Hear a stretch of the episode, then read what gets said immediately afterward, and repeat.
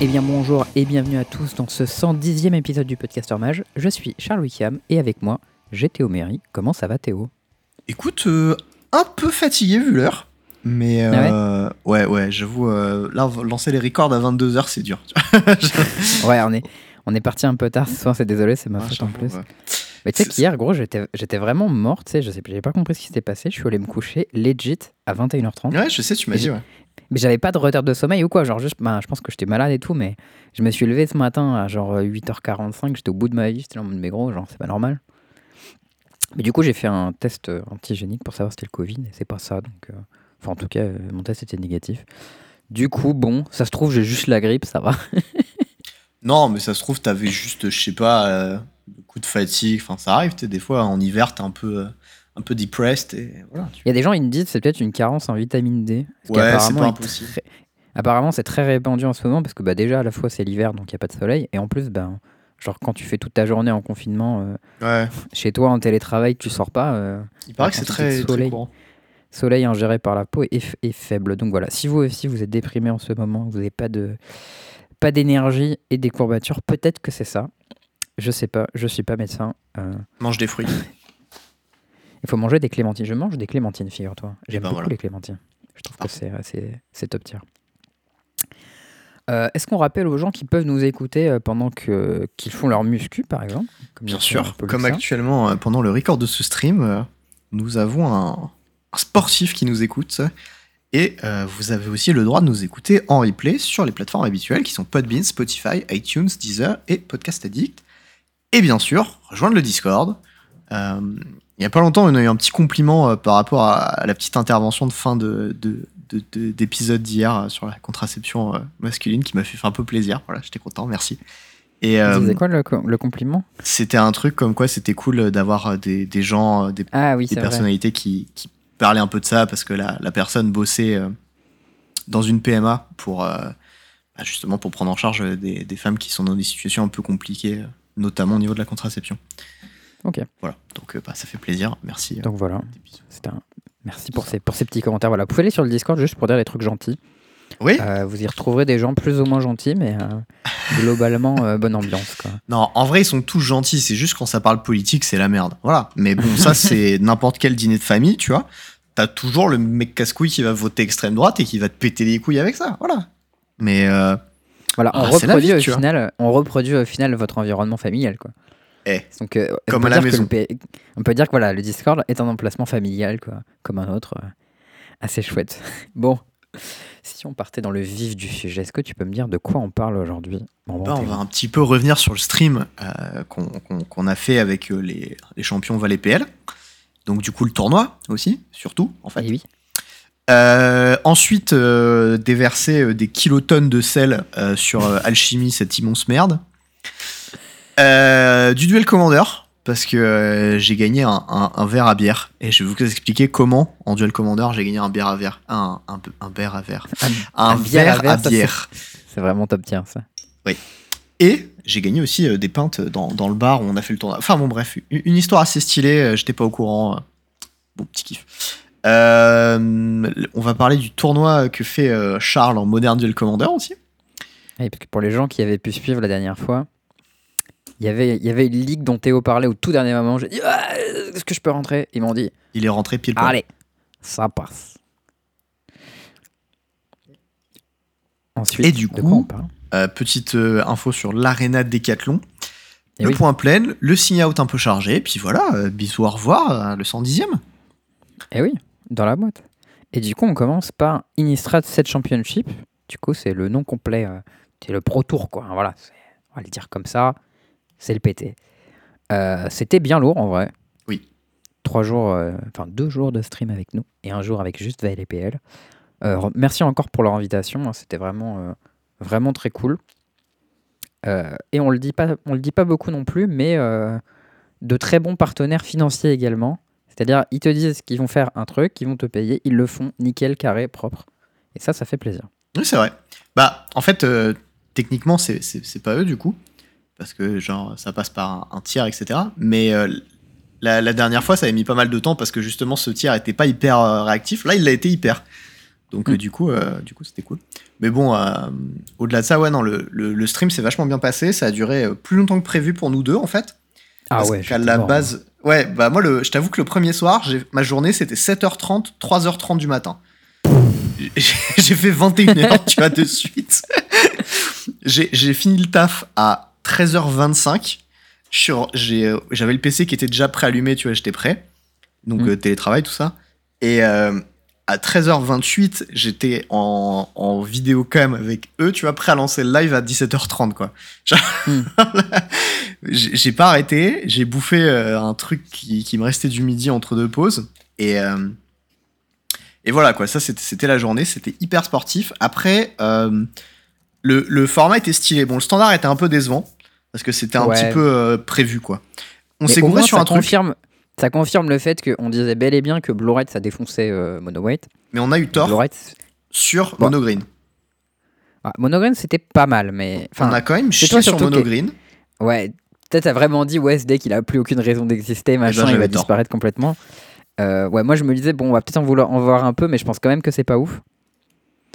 En vrai, c'était quand même moins bien qu'hier, quoi. on va pas se mentir. Hein. Mm-hmm. Mais c'est vrai qu'il a réussi à, gagner un peu des games euh, dans les match-ups qui n'étaient pas forcément évidents. Donc, euh. Ouais, il avait un match-up euh, qui était bah, 50-50 contre le meilleur deck, a priori. il s'en est tiré pas trop mal. Il avait eu un win rate qui était positif. Bah, C'était plutôt un bon deck dans le tournoi. Ouais. après, après, moi, sur le jour 1, on a eu du droit à des, des no-match de l'enfer où on a vu un joueur de J-Sky se faire détruire par un deck blanc où il a fait euh, Esper Sentinel Talia dans euh, je sais plus quelle autre merguez, et lui il a juste fait ah, j'ai pas de land en ah, 4 et il est mort. Et il y a eu des games comme ça qui étaient des no-match les plus totales d'une violence ultime dans des mulligans de l'enfer, qui rendaient mm. pas du tout hommage au deck, qui était assez drôle. Et euh, non, sinon, coverage, bah, très très cool à faire. Moi j'ai bien kiffé. Mm. en jouant, on avait Raph qui était hyper bien parti et on a eu droit à un mème de très bonne qualité sur le rideau tu sais, il jouait un, ah one drop noir. Et, euh, et, ce one drop noir, euh, bah, c'était un truc qui se flippait, qui faisait un effet de Vandil on clic un peu, quand il se transformait, mm. qui devenait une 3-4 menace. C'est pas euh, juste un discard? Quoi? C'est pas juste une discard? Peut-être. J'ai dit Vandil on clic, mais ça met peut-être pas en bottom, hein, je sais plus. Bon, bref. Et c'était une 3-4 menace, quoi. Le body était pas mal, ça beatdownait bien, c'était un one drop que tu pouvais un peu curver avec ton drop 3, c'était vraiment bien dans les match-ups où il l'a eu. Et il était à 6-1 et on l'a pas vu dans le top 8 après, j'étais un petit peu déçu. Mais mm. euh, sinon, ouais, on a eu des trucs, euh, des trucs vraiment très cool et moi c'était un plaisir. Donc, euh, bah, ceux qui sont venus nous regarder, j'espère que vous avez kiffé. Ouais, c'était très très nice. bon, tout le monde était bien sapé comme il fallait, ça c'était le petit un mec plaisir. qui ne pape jusqu'à 3h30 du matin, y a pas de problème. Mec, jusqu'à 4h moi.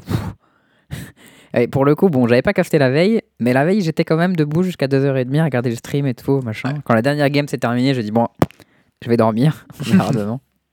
Bien fait. Mais ouais, en tout cas, c'était très très nice. Euh, on termine au final avec euh, une grosse dominance des Japonais euh, sur ce tournoi. Hein. Ouais.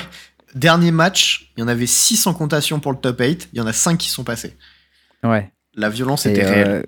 T'en avais deux autres du coup dans le top 16 Oui. Voilà, donc les, les, japonais qui passent, du coup, c'était Toru Saito, Yuki Ichikawa, Yuta Takahashi, Rikoku Magai et Aka, Akaye Yo, que je ne connais Ake, Akeke Yo, pardon. je le connais pas. ah.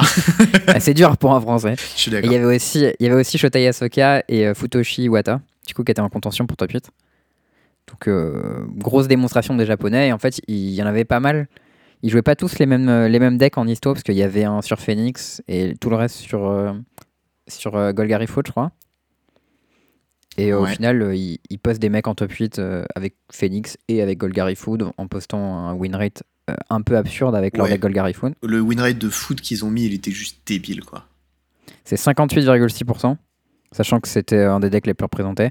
Après, leur, deck, leur win rate, il est un peu moins homo que le Rakdos Arcanis des Américains, qui a 59,7%. Mais eux, ils avaient beaucoup moins de, de matchs. Hmm. Donc, ça veut pas tout dire, quoi. Bah, ils sont un peu plus plantés, les ricains, quoi.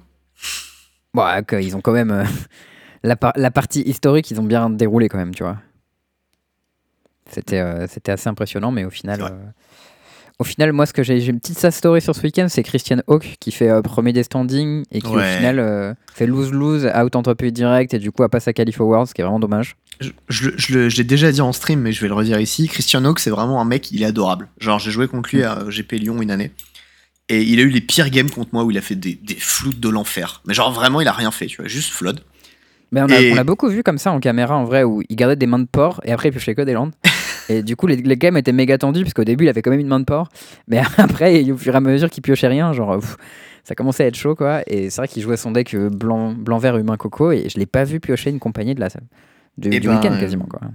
Oui, pour, pour finir ce que je disais, euh, il est euh, même dans des situations où le mec se fait genre détruire par son deck et tout, le mec reste hyper sympa et tout et et et genre même pour un enfin pour beaucoup de joueurs c'est pas du tout évident quoi parce que sais quand tu mm. as pas mal de pression et que bah t'attends quelque chose de tes matchs que t'es en haut de table et tout te, te, faire défoncer juste parce que tu pioches des landes contre un random ouais, je comprends que ça te fasse péter un câble tu vois et, et moi mm. j'étais hyper désolé contre lui je lui fais bah ouais désolé en plus enfin je kiffe ce que tu fais je trouve que t'es un super joueur et, et genre je suis, je suis désolé que nos games se passent comme ça tu vois et mm. il dit ah non mais t'inquiète c'est pas de ta faute et tout ça arrive c'est magique enfin le mec était hyper chill tu vois Hmm. Et, du coup, il m'a laissé un super souvenir. Et donc, euh, bah, moi, quand je l'ai vu, euh, je l'ai vu tout dérouler, j'étais hyper heureux. J'étais en mode, vas-y, go, mec.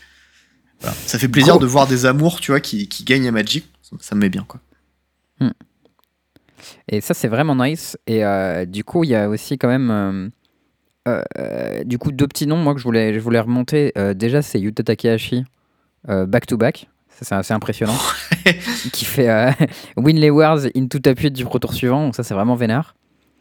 Et euh, Yuki Chikawa, que j'ai trouvé très très très impressionnant sur le week-end, euh, qui euh, gagne le tournoi à la fin. Donc j'ai trouvé hyper sharp, tu vois, sur ses plays globalement. Il est juste trop chaud. Hein. Enfin, je... ouais, là, tu vois, il y avait un peu d'autres joueurs que je trouvais un peu, un peu approximatifs, tu vois, genre Zachary King. Ok, il a fait top 8, mais je l'ai quand même trouvé un peu une...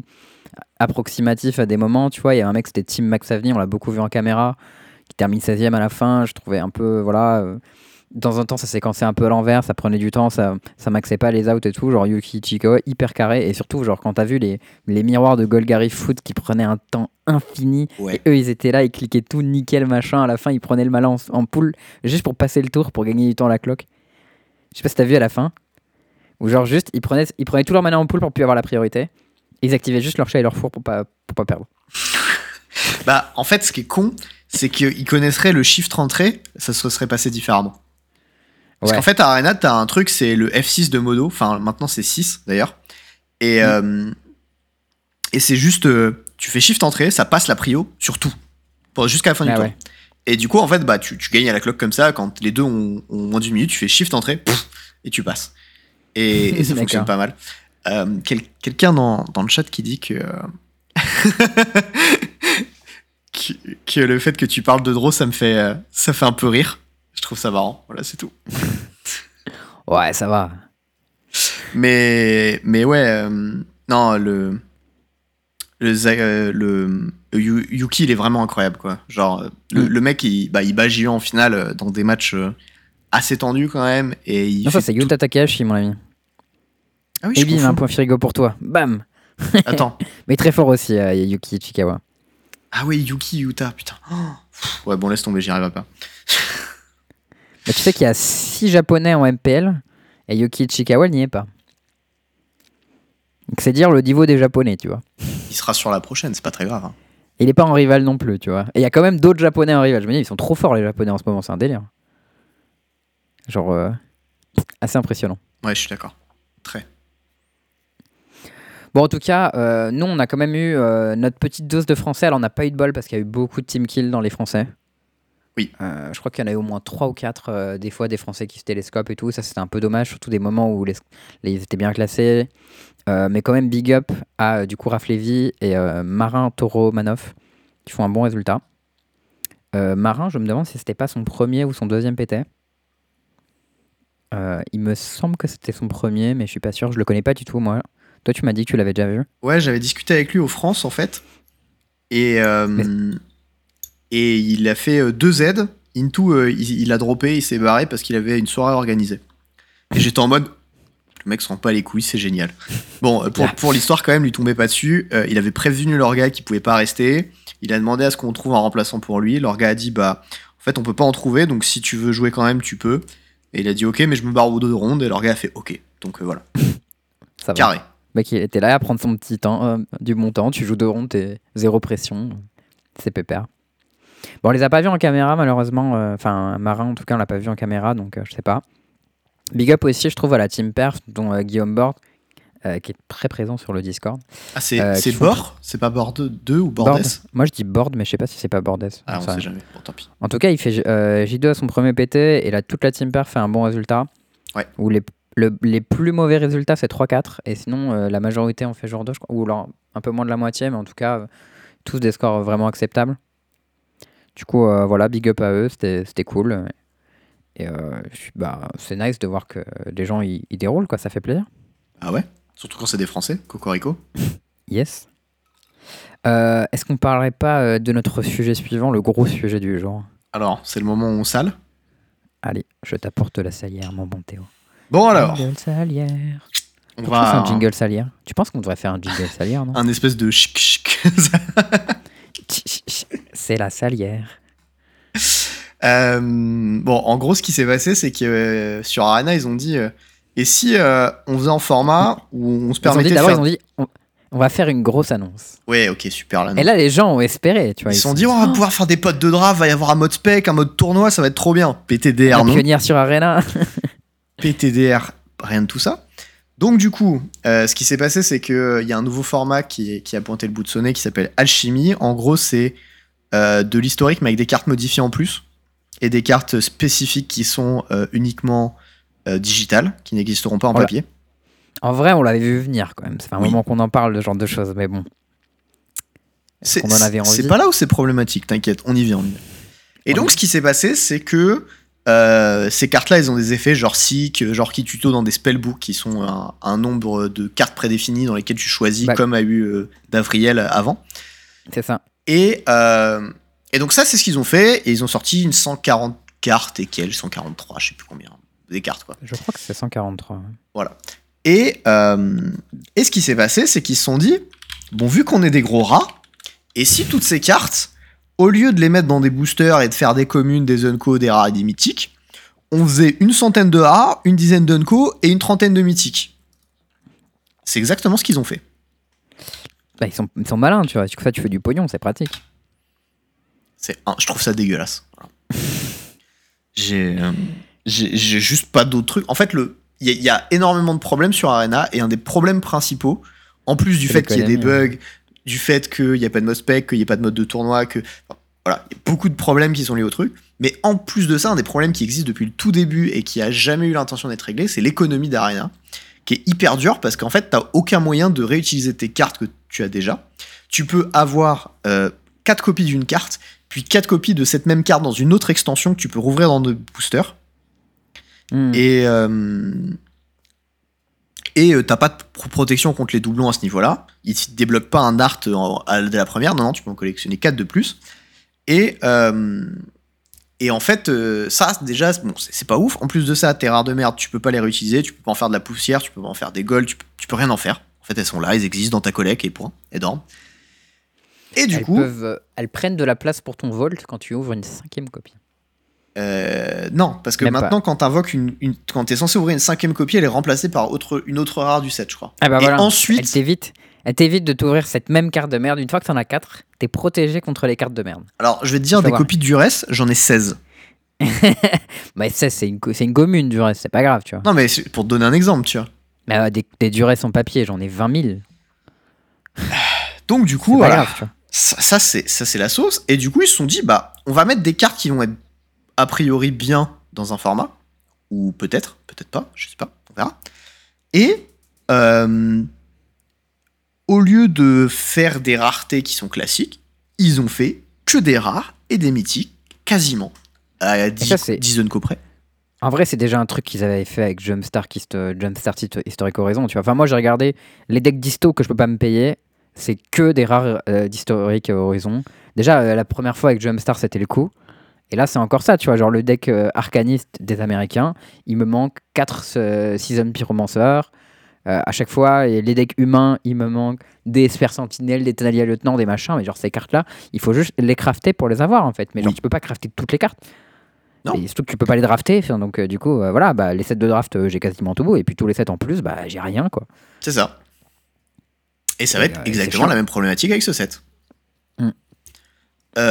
donc voilà, en fait, moi, ce qui me gonfle, c'est pas tant la question de l'innovation. En soi, j'ai rien contre enfin contre le fait qu'ils fassent des formats qui soient uniquement digitaux et qui, mettent des cartes dessus. Ce que je trouve dégueulasse, c'est qu'ils prônent leur modèle économique qui est déjà un peu toxique de base, en le rendant encore plus toxique qu'il l'est déjà, et je trouve ça juste horrible. Donc bah. euh, je ne toucherai pas aux cartes de ce set et niquez-vous. Je trouve qu'il y a encore pire surtout, c'est qu'ils ont annoncé du coup que ce set enfin que ce format Alchemy. Au passage, je trouve que le nom du format est très stylé. Pour le coup, j'aime bien Alchemy. Alors, euh, moi, je vais faire la blague que j'ai faite euh, sur le stream. Moi, ça me rappelle euh, la, scène de Full Metal Alchemist avec la petite Mina, je crois, qui est Nina. qui est fusionnée avec le chien et t'as la chimère qui parle à Edouard et fait Edouard comme ça avec sa voix bien bien horrible. Voilà. Tu nous, as, tu nous as gagné au moins 20 euh, pouces rouges sur l'épisode. Oui, et eh ben je trouve que cette scène, elle est aussi cursed que le modèle économique d'Alchemy. Voilà. ok, ça j'avoue, j'admets. Non, mais en gros, l'idée du format à l'origine, qui est plutôt pas mal, c'est de dire euh, quand il y a des cartes qui sont busted ou trop nulles, eh ben on peut faire des up ou des nerfs. Pourquoi pas Cependant, ils ont aussi dit euh, oui, mais alors par contre, quand on va modifier une carte, euh, on vous donne pas de wildcard. Du coup, euh, si ta carte, euh, avant, elle était trop cool et t'avais un deck autour de ta carte et maintenant elle est nerf et elle est nulle, et eh ben tu, bah, tu vas te faire enculer. Et ça, ça commence à un peu être relou avec Arena, parce que bon, nous on est bien Magic, machin, on joue les cartes et tout, mais il y en a marre de devoir toujours payer quoi. Enfin, c'est chiant à la fin. J'ai un moment, respectez-nous un minimum quoi. Et ça, c'est un peu chiant. Je veux dire, les, les wildcards, ça leur coûte rien. On dépense déjà des thunes dans leur jeu de toute manière. On fait la promo, on fait le machin. Genre, c'est bon, donnez-nous des wildcards de temps en temps, quoi. Soyez est-ce sympa. Que, est-ce que tu crois que le respect, ils en ont fait la même chose que le père de Nina dans Full Metal? Oh, Je pense pareil. non, bah voilà, euh, ça me gonfle. En fait, euh, juste. Euh, ça aurait pu être un truc qui, aurait été bien fait, qui aurait été intéressant, que ça aurait intéressé des gens, ils auraient pu faire un set de draft comme, comme ils, font d'habitude et faire des communes, des zones des machins. Ils l'ont pas fait, ils ont juste décidé de foutre un gros wad à tout le monde et, ça m'énerve. Voilà. Ah, il y a un autre truc aussi. Parce qu'on avait parlé des cartes qui pourraient arriver sur Arena, peut-être des nerfs et des machins. Et moi j'ai dit, il n'y a pas de problème avec ça. Un seul truc. Vous gardez pas le même art et le même nom. Sinon, c'est confusant. Et qu'est-ce qu'ils ont fait, ces connards? Ils ont gardé le même art et le même nom. Du coup, aujourd'hui, quand je dis Luminarque aspirant, c'est pas clair. Parce qu'il y a Luminarque aspirant et il y a Alchemy Luminarque aspirant qui a le même nom, la même gueule, mais pas le même texte. Parce que lui, il met des compteurs en end step, ce qui est nul, au lieu de mettre les compteurs en combat. Et ça, c'est super chiant. Parce que bah, demain, je te dis, ah, tu joues un deck chariot. Ben alors euh, oui, mais alors oui, c'est le chariot de historique et de alchimie, puisque oui, historique maintenant, qui est un format du coup Arena Only, récupère les modifications d'alchimie. Euh, du coup, bah, votre deck avec, euh, bah, il n'y a pas de chariot parce que c'est nul en historique, mais maintenant votre chariot il est encore moins bien qu'avant, donc voilà. C'est pas pourquoi cadeau nerf. Comme les cartes suspendues, hein, pareil. Genre. Voilà. Même chose. Euh, et en plus, bon, il a le même nom, il marche pas pareil alors qu'il a le même art. Alors, à part ça, oui, d'ailleurs, je sais pas si t'as vu, tous les arts d'alchimie, euh, ils sont moins beaux que des, des arts normaux, je sais pas pourquoi. Ouais, ils ont une qualité qui est moche. Enfin, genre, tu sais, tu sens qu'il n'y a pas le grain, quoi, des, des cartes. Peut-être qu'ils ont payé moins cher, non Je sais pas. Enfin, non, je pense que, c'est des cartes qui sont faites digitalement et qui n'ont pas un traitement comme ils ont euh, sur les cartes papier, en fait. Et du coup, elles sont un peu plus chum. ouais, ok. Mais je me dis, pourtant, normalement, digital, tu, peux te permettre de faire euh, un truc qui est stylé, tu vois, mettre plein de pixels et faire une, un art de port, tu vois. Mhm. Pourquoi c'est moche? Genre, enfin. Je sais pas. on a une très bonne proposition, c'est de, de, rajouter Arena à chaque fois. Ça ferait Luminarenarch euh, aspirant. C'est glorieux. Ah, quel enfer euh, du coup, voilà, pour les cartes qui sont pertinentes, donc euh, comment ça va marcher Alchemy? Donc Alchemy, ça suit le standard. Ça va sucer les thunes de ton compte bancaire comme t'as jamais vu, frère. Et ensuite, ah, tu pourras jouer avec. Du coup, avec des rotations, c'est-à-dire qu'en plus, il va falloir changer les cartes, etc. Euh, du coup, ça, suit les cartes de standard. Ça prend toutes les cartes de standard avec quelques nerfs et quelques buffs. Ils en ont présenté quelques-uns euh, au début pour voir ce que ça donnerait. Donc, les premiers, ils sont pertinents. Par exemple, Dragon, il est un peu moins bien. Il fait pas le, il fait pas le trésor quand tu le target. Ok, pourquoi pas. Chariot, il est un peu moins bien. Il fait que un seul chat, mais il a crew 2. Par contre, du coup. Est-ce que du coup, on a le droit d'appeler l'ancien chat chariot? Bah, franchement, genre, c'était tellement la bonne occasion de changer l'art pour mettre un art avec un chat et l'autre, c'était un art avec deux chats. C'était hyper clair, super facile. Ils l'ont pas fait. Ça m'énerve beaucoup. Euh, on parle du charénario du coup. Et des charénaches. Le tour sup, euh, son nerf il est chiant, mais en gros il fait les deux, les deux piafs seulement si tu la fortel. Et si tu la fortel, ça coûte quand même 7, ça coûte plus 6. Pourquoi pas euh, Balle perdue sur, sur Luminarque aspirant, euh, qui met ses compteurs en step au lieu du combat. On sait pas pourquoi. Non, mais ils se sont dit, on a un peu trop poussé avec les cartes blanches récemment, on va les détendre un peu, tu vois. C'est pour pas donner trop d'espoir. Putain, j'avoue, il y a une bonne carte blanche là. Ça serait bien de. Ah oui, il y a le Land aussi qui est nerfé. Il est 3-3 au lieu de 4-3, je crois. Faceless Seven il Ouais, il me semble qu'il est 3-3 au lieu de 4-3. Et euh, il y a euh, Omnad, du coup, il a pris 12 nerfs. Euh, déjà, il coûte 1 de plus et il fait Scry au lieu de Draw. Mais du coup, il est déban dans ce format, parce qu'avant, il était banni. Et sinon, il y a un, un, un up de 2 milli qui gagne son quatrième point d'endurance. Wouh Yay Alors moi je suis content parce que du coup j'ai tout changé. Je vais pouvoir jouer 2000 euh, Arena Leash en cube. Euh, parce qu'en en 4-3 c'était un peu chiant parce qu'il prenait Bolt et tout. Là peut-être il prend pas Bolt, je sais pas. Ah oui, un autre gros problème d'alchimie. Oui. Tu sais qu'il y a plein de cartes qui ont des effets un petit peu stylés où tu cycles dans un spellbook. Ah oui. Sauf que, bah en fait, euh, il faut aller voir ce qu'il y a dans le spellbook pour savoir ce que le mec peut cycle dedans et ce que toi tu peux cycle dedans. Et du coup, bah, en fait, quand tu vas build un deck, tu vas avoir toutes ces putains de cartes avec des effets sick.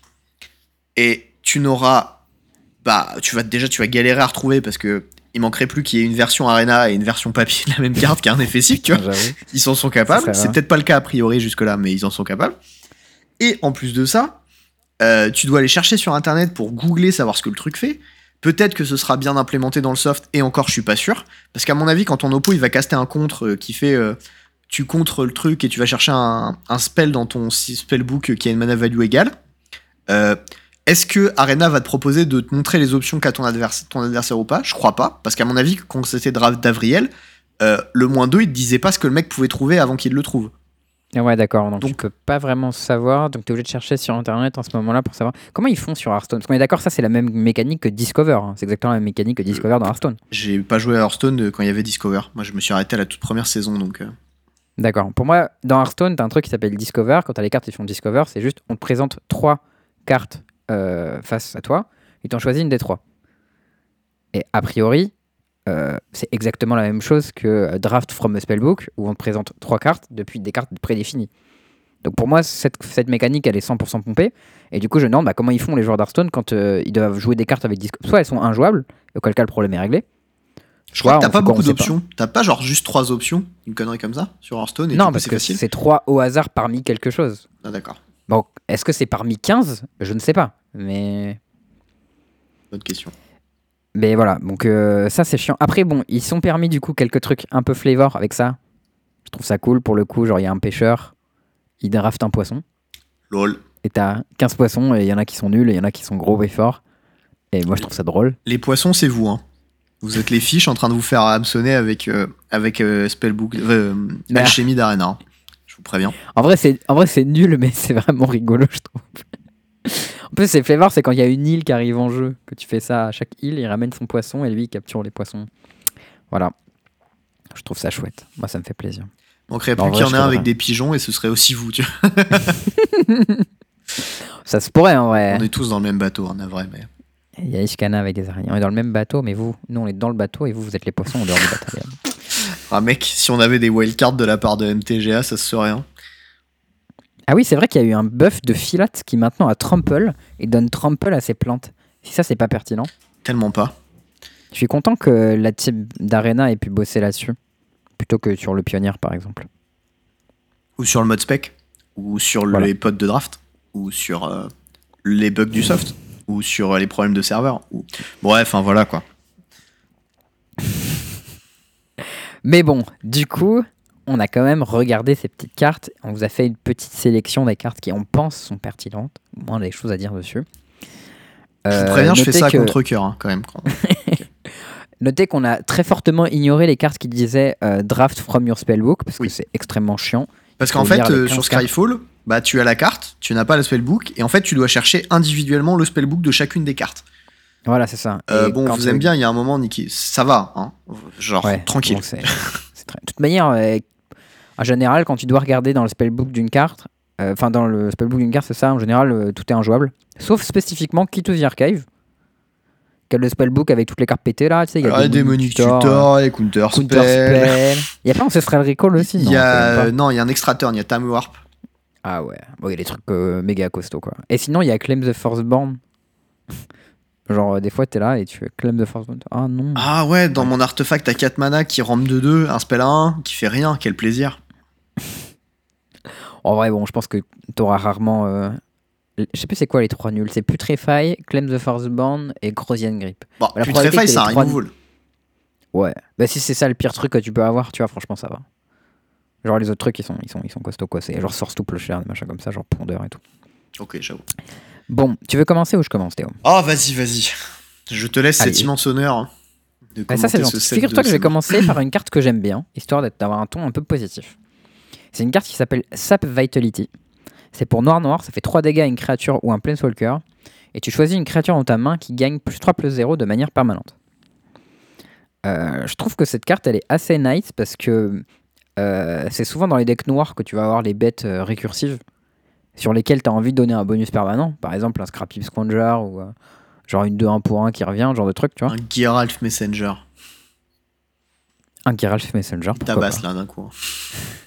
Ah, il, met deux dégâts quand il arrive. Alors 6-2, 7-3. Bonjour.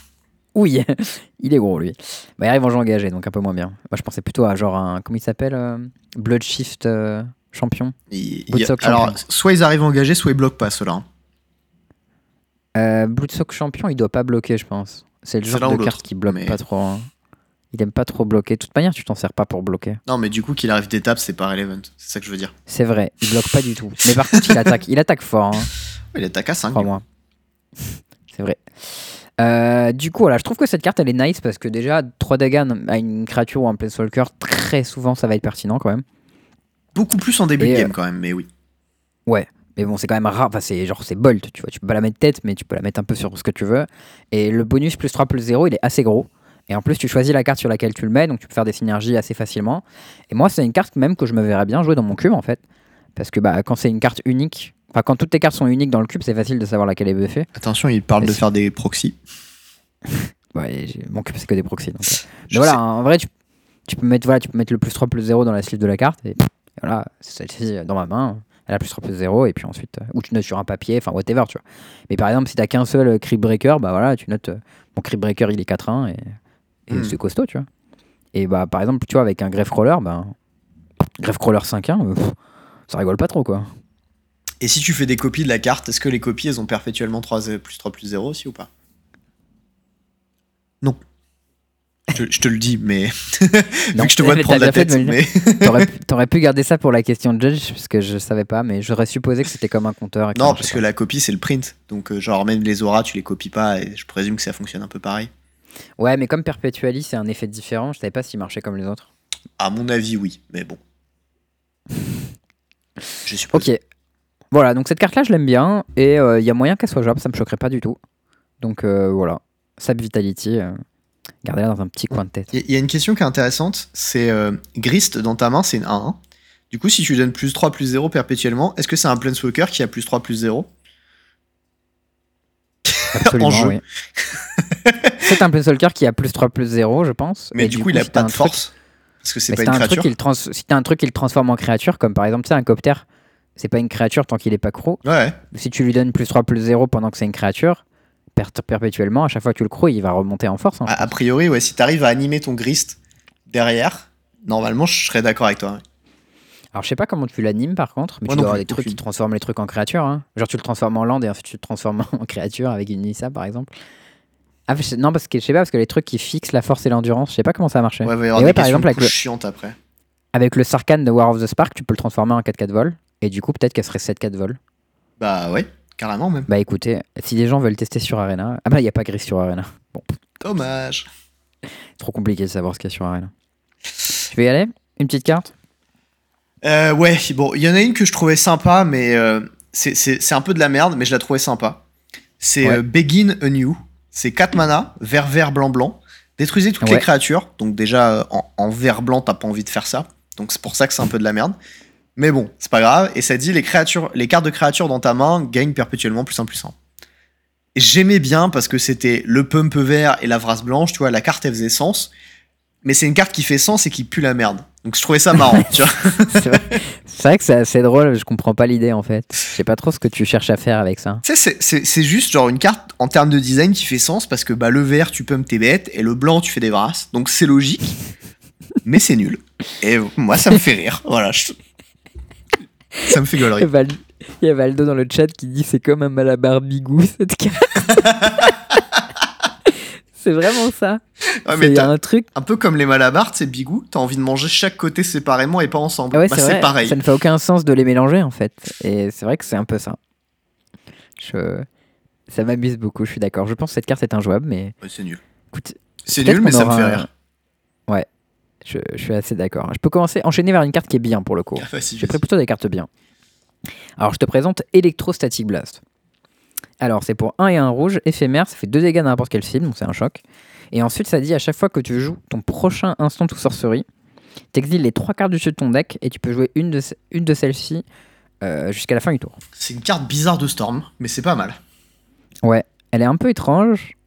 Euh, à partir du moment où les gens sont un peu sérieux, euh, ça pourrait être fait en, papier, en cube ou ce genre de choses, quoi. C'est pas impossible. Moi, j'imagine ces cartes-là en cube, perso, hein, parce que je pense qu'on va pas faire ça en tournoi, ça serait trop chiant pour les rolling.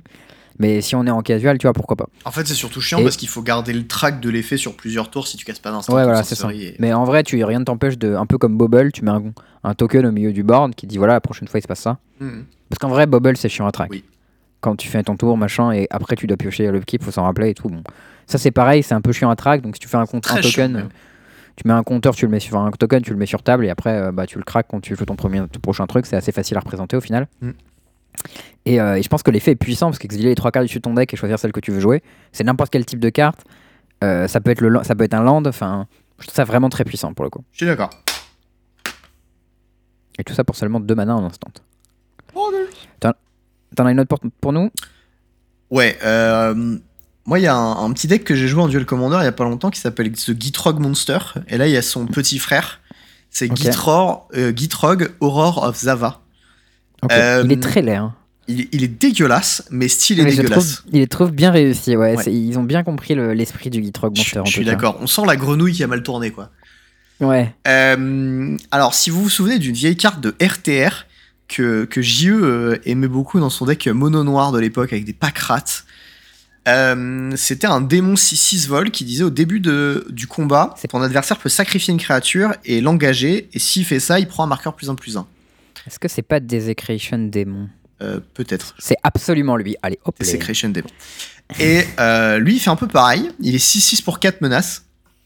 Et il dit au début de chaque combat, si Gitrog Monster il est en jeu, enfin pas Monster, Aurore of Zava, il hmm. est en jeu et dégagé un adversaire peut sacrifier une créature, et s'ils le font, ils engagent euh, Gitrog.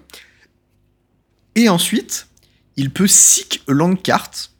Mais si du coup seek, c'est chercher dans son deck, hein. c'est draft non, non, dans un spellbook. Non, seek, c'est ça, on prend un au hasard. C'est comme révéler dessus ton deck, je sais que tu trouves ah, un land. Et un au hasard, très bien. À part que ça shuffle pas le deck du coup. Ok. Donc euh, ça prend du coup un, un, land dans ton deck sans le shuffle, ça le met en jeu engagé, et euh, ça rajoute un petit effet à ce land, il gagne perpétuellement pour un noir et un vert, tu l'engages, tu le sacrifies, tu, tu pioches. Ça a l'air fort. Hein. Euh, c'est fat. Par contre, euh, le downside, c'est que, genre, enfin, c'est pas juste une 6-6 menace pour 4. Genre. Euh, non, ça, attaque, ça attaque pas trop, quoi. Voilà. c'est un peu différent, ton oppo peut le passer, ça fait un assez mauvais wall si ton oppo il swarm.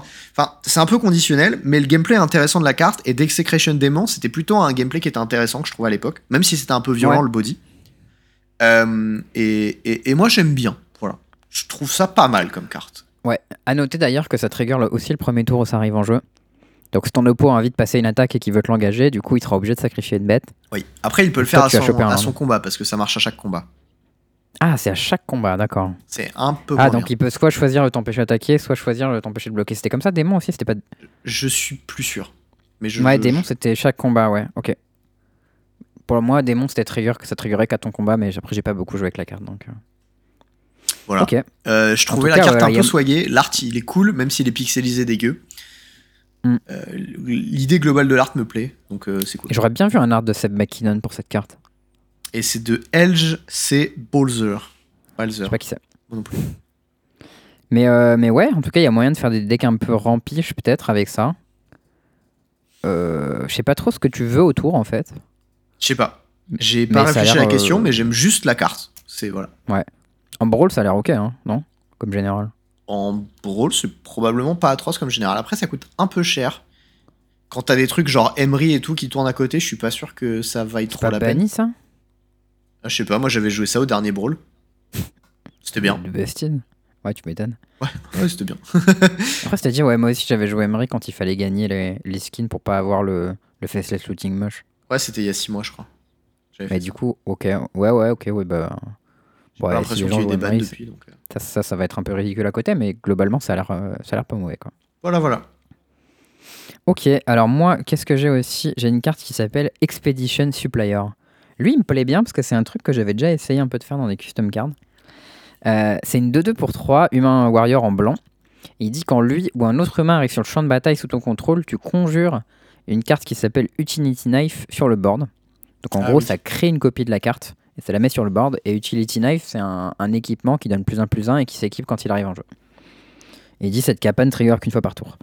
Et en gros, du coup, ce que ça fait, c'est que ça met un compteur plus 1 plus 1 virtuellement euh, sous la forme de cet équipement. Mais du coup, quand la bête meurt, euh, bah, du coup, tu peux rééquiper ensuite combien ça coûte. Ça va coûter 2 à rééquiper, je pense. Sinon, ce serait vraiment trop nul si ça coûtait plus. Mais peut-être que c'est vraiment trop nul après. Hein. Ça coûte 3. Ah ouais, c'est un peu cher. mais, euh, mais voilà, c'est une forme de. J'aime bien en tout cas cette idée d'avoir des compteurs plus 1 plus 1 qui restent euh, d'une façon ou d'une autre. En plus, tu les mets où tu veux. Euh... Stoneforge Mystique, il a pris un sacré nerf quand même. Hein. ouais, voilà, c'est. non, mais là, t'en as à chaque hein. fois quand même. D'ailleurs, note quand même que cette euh, Expedition Supplier, il donne des couteaux à tout le monde. Genre, ah, toi, un couteau pour toi, un couteau pour toi, let's go, let's C'est l'armurier du gum, quoi. Mais... C'est ça, c'est tout le monde a un, couteau suisse. C'est parti. Donc voilà, je trouve cet effet assez nice. Je pense que la carte est très moyenne, voire nulle. Mais, euh, mais j'aime bien l'idée. Et en plus, l'art est beau. Donc, euh, une fois n'est pas coutume, dans cette, profitons-en. Vas-y, fais-en une de plus. Ok, alors, celle de plus que j'ai, il s'appelle Forsaken Crossroad. Ouais. Et ça, c'est une très bonne idée. Je suis très triste que cette carte n'existe pas en papier. Parce que je pense que c'est le meilleur design du set. Et, euh, et ça, c'est vraiment. Ça, me rend triste, quoi qu'il soit Arena Only. Donc, c'est un land qui arrive en jeu engagé. Euh, quand il arrive en jeu, tu choisis une couleur. Et ensuite, euh, tu scry 1 si tu commençais pas. Non. Non, tu scry 1. Soit tu scry 1, donc c'est genre un temple. Et soit, si tu étais sur la draw, tu peux le détaper à la place. Mais t'es pas obligé. Donc en gros, si tu es sur la draw, c'est soit euh, un land de la couleur de ton choix qui est détape, euh, voilà, sans downside, soit un temple de la couleur de ton choix. Et si tu es sur le play, c'est juste un temple de la couleur de ton choix, quoi, qui fait une couleur, mais tu l'as choisi quand il arrive en jeu. Je pense que la carte est très bien designée en plus d'être bien. C'est euh, fine. C'est genre le seul truc.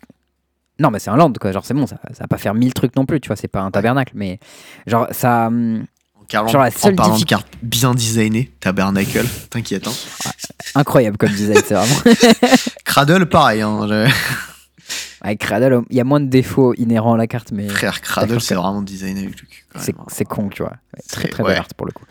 Mais euh, voilà, le, le seul la seule difficulté de cette carte, c'est qu'il faut traquer qui a commencé et qui était sur la draw. Genre, sinon, il faut aussi traquer la couleur, mais ça, on le fait déjà avec des trucs genre Utopia Sprawl, ça pose aucun problème. Ouais. Genre, euh, Faut juste pas en avoir trop, parce qu'après, c'est vraiment le bordélique. Voilà, mais genre, enfin, c'est pas très compliqué de noter sur ton truc ta couleur que, as, que tu fais avec. Non, mais ça va. En, soi, c'est pas compliqué. Le problème, c'est quand tu démultiplies des effets comme ça qui sont pas très compliqués individuellement, ça devient vite compliqué quand même. Faut pas l'oublier, Ouais. hein, c'est important quand même.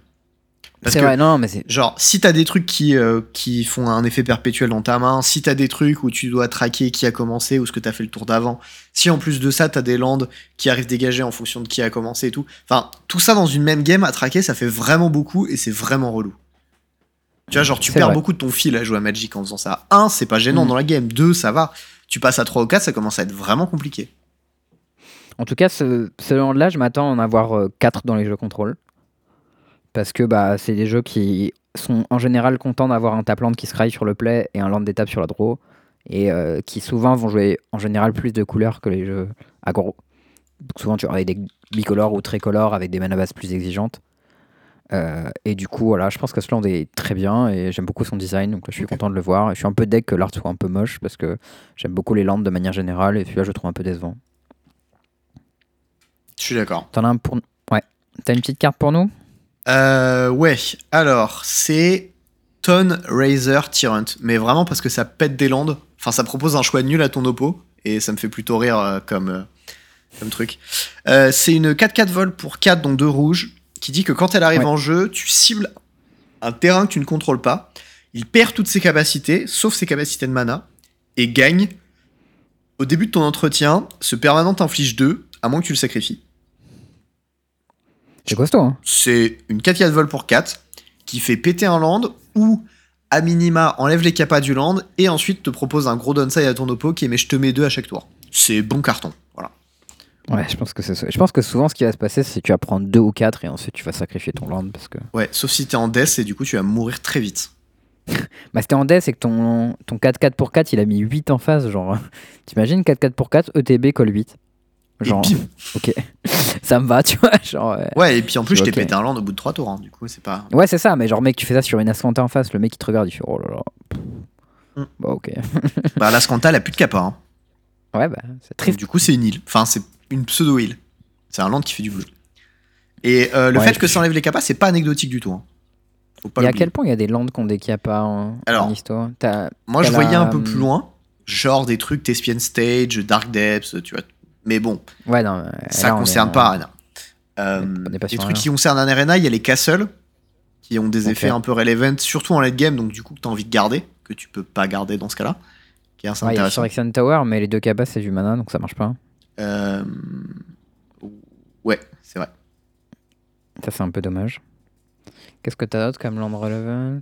Moi, j'ai vraiment les castles que je vois, et il y a les lands animables ensuite, en standard. Ah oui Ça, ils sont un peu joués aussi en histoire, je pense. Plus en standard, mais oui, hein. ils sont peut-être un peu en histoire Ouais, ouais. Mais même en standard, ouais. En tout cas, lui, euh, pff, il est vraiment costaud, ce dragon, donc euh, ça me choquerait pas qu'on le voit un petit peu. Mm. Et, euh, et bon, lui aussi, on aurait pu l'avoir en papier en vrai. Tu mettais un compteur sur le land, et puis euh, c'était pas très compliqué. mais bon. Euh, oui, C'est moins de wording, là. hein. ça va. Is, is ok. Bon, j'en ai une petite dernière pour toi, parce que, et pour le public, parce que je sais que vous êtes. Euh, Vous aimez la Vous bonne aimez couleur que- de Magic Voilà, vous aimez le vert et la bonne grosse value. Donc je vous propose Antique Collector, euh, qui est une 2-2 pour 2, avec une capa irrelevant, on sait pas pourquoi elle est là, hein, qui dit qu'il peut pas être bloqué par les créatures qui ont 2 de force ou moins.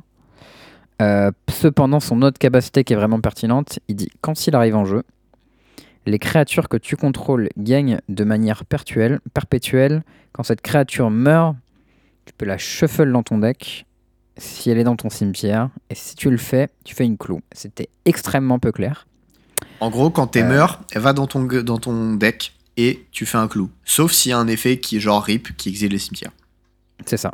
Ou genre un Kalitas ou un Ouais, machin, quoi. Ah, C'est genre, faut qu'elle crève. Et si en crevant, elle va bel et bien dans le cimetière, si elle crève vraiment, quoi. Euh, Peut-être que ça veut dire que tu peux l'exiler en réponse aussi. Mhm. When this creature die, you may Ouais, shuffle it. Ça- Au moment où elle meurt, ouais. ça trigger. Et ensuite, tu dois vérifier à la résolution du trigger qu'elle est bien allée dans le deck. Mais du ça. coup, bah, Donc si c'est un pas wording un peu chiant. autre. C'est un wording un peu chiant, mais il permet d'avoir une fenêtre pour l'exiler, donc en termes de gameplay, c'est mieux. Bah, Et du ils coup, auraient pu euh, worder ça comme euh, Valakut, tu vois, euh, où ça dit, euh, bah, en gros, euh, quand ça arrive en jeu, ça trigger, et au moment de résoudre, bah, tu vérifies qu'il y a bien la condition qui est toujours remplie. Genre, le, le wording de Valakut, il est plutôt clair, et euh, ils auraient pu le faire un petit peu de la même façon, je suppose. Mais bon, après, c'est pas très. C'est vrai. Ouais, pourquoi pas. En tout cas, il y a un truc que j'aime beaucoup, c'est le fait qu'ils aient proposé de reshuffle les cartes plutôt que de les exiler. Parce que souvent, tu sais, les cartes qui vont à ton cimetière, tu les exiles pour avoir de la value. Mhm. Et là, je trouve ça assez cool que tu les reshuffle. euh, C'est un peu mieux pour les effets, genre Eldritch Evolution, Cord, Coco, tout ça. Ouais, des trucs comme ça. Et vu qu'on est sur Arena, de toute manière, shuffle, ça prend une demi-seconde. Donc euh, pourquoi pas en profiter. Et Je suis, je suis assez content, voilà. Sauf Bon, quand il y a des problèmes de serveur.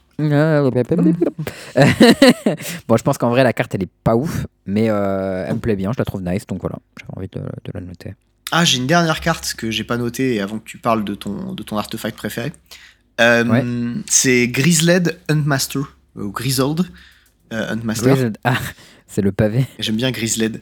Euh, et en gros, c'est une 4-3 pour 3 qui dit que quand il arrive en jeu, tu peux exiler une carte de créature de ta main. Si tu le fais, tu cherches dans ta bibliothèque, dans ta main, pour euh, toutes les, enfin autant de copies que tu veux de cette carte, les Mm. exiler. Et ensuite, tu choisis une carte de créature que tu possèdes en dehors du jeu, et tu conjures une copie de cette carte dans ta main pour chaque carte exilée dans ta main de cette façon. Et alors- endormi. Et alors là, ce qui est intéressant, bon déjà, déjà euh, Yu-Gi-Oh, on est d'accord. Mais en fait, il y a un truc qui est intéressant, c'est qu'il y a un mec, il a dit, bah, en fait, euh, je vais prendre une créature que je peux jouer en plein de copies dans mon deck qui s'appelle Persistant Pétitionneur, et euh, je vais mettre des tasses à oracle à conjure avec la carte, et je vais faire, bah, je vais jouer ça, je vais exiler tout mon deck sauf quelques landes. Et derrière, bah, je vais avoir des tasses à oracle que je vais récupérer grâce au, euh, à, à ma copie euh, x30 dans mon deck que j'ai exilé. Et j'étais en mode, putain, il y a moyen de faire des trucs bien débiles. Putain, c'est con, mais c'est drôle. En vrai, moi, j'avais trouvé. nul. euh, En vrai, c'est nul comme wording parce que ça va juste faire de la merde. Mais Ouais, bah l'idée du wording, je pense, c'est euh, pouvoir remplacer tes cartes nulles dans les match-up par des cartes de side, Mhm. ce qui est plutôt une bonne euh, idée de manière générale, parce qu'en termes de gameplay, c'est plutôt sympa. En pratique, pourquoi est-ce que tu as besoin de regarder dans le deck et d'exiler les copies suivantes? Surtout Euh, qu'en plus, les cartes exilées dans le deck, ils comptent pas pour les cartes que tu mets dans ta main. Ouais, ça rend tout beaucoup plus confusant. Oui. Enfin, le texte, il est immense. C'est Ah oui, c'est- un pavé. hein. et- Genre, il y a une petite introduction de dissertation dedans, quoi. Mm. Bon, voilà. Donc bon, euh, je suis pas, je suis pas très fan. J'ai juste vu des listes passer sur Twitter et je me suis dit, ah, s'il y a des gens qui arrivent à breaker cette carte, ça me ferait trop rire. Voilà. Mais tu sais que j'avais vu une interaction sur Twitter entre euh, LSV et Char Chenard sur cette carte. Et euh, je me rappelle plus exactement ce qu'il disait parce que je l'ai pas noté. ça trollait sec, l'interaction. Ouais, Je l'ai vu ça aussi. trollait pas mal. Attends, je te, je te l'ai retrouvé là.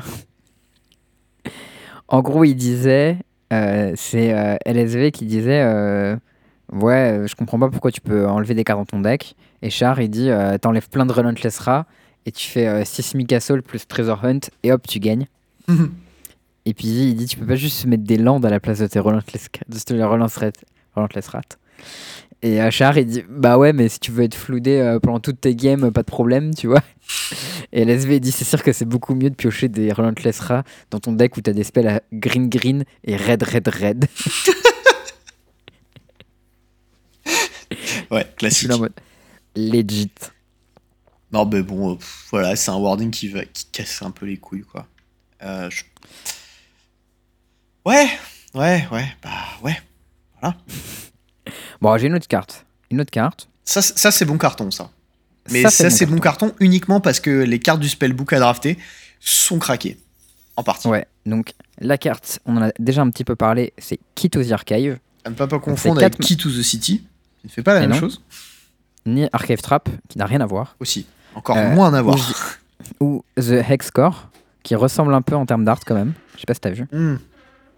Le truc de War of the Spark qui fait deux manas de la couleur euh, de couleur non, différente. le truc euh, Secret Lair euh, Arcane. Ah, d'accord. Ok. T'as vu la série Arcane ou pas? Oui, très bien. Je conseille Eh ben, d'ailleurs. Eh bah, tu- Oui, moi aussi. D'ailleurs, bah, tu vois que the Archive, ça ressemble au, au Hex Core.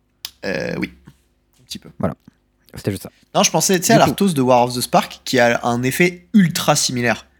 Qui dit qu'il Ah oui, arrive bah, en c'est la même chose sans la et- ligne en dessous. Voilà, c'est ça. Sauf la, la ligne du milieu qui est pas là, quoi. Ouais, c'est ça. Donc lui, il arrive en jeu, en, donc 4 mana, il arrive en jeu engagé. Il fait 2 mana de n'importe quelle combinaison de couleurs. Ce qui est un peu mieux parce que l'autre, il pouvait faire que 2 mana de deux couleurs différentes. Alors que là, tu peux faire bleu-bleu, rouge-rouge si tu veux, tu vois. Tu peux faire bleu-noir, enfin bref. C'est vraiment 2 mana comme tu veux, ça c'est vraiment fort. Et surtout, quand il arrive en jeu, tu draftes une carte de son spellbook. Ah, et ensuite tu défausses. Mais j'avais pas vu ça par contre. Bah, quand même. mal moins bien du coup.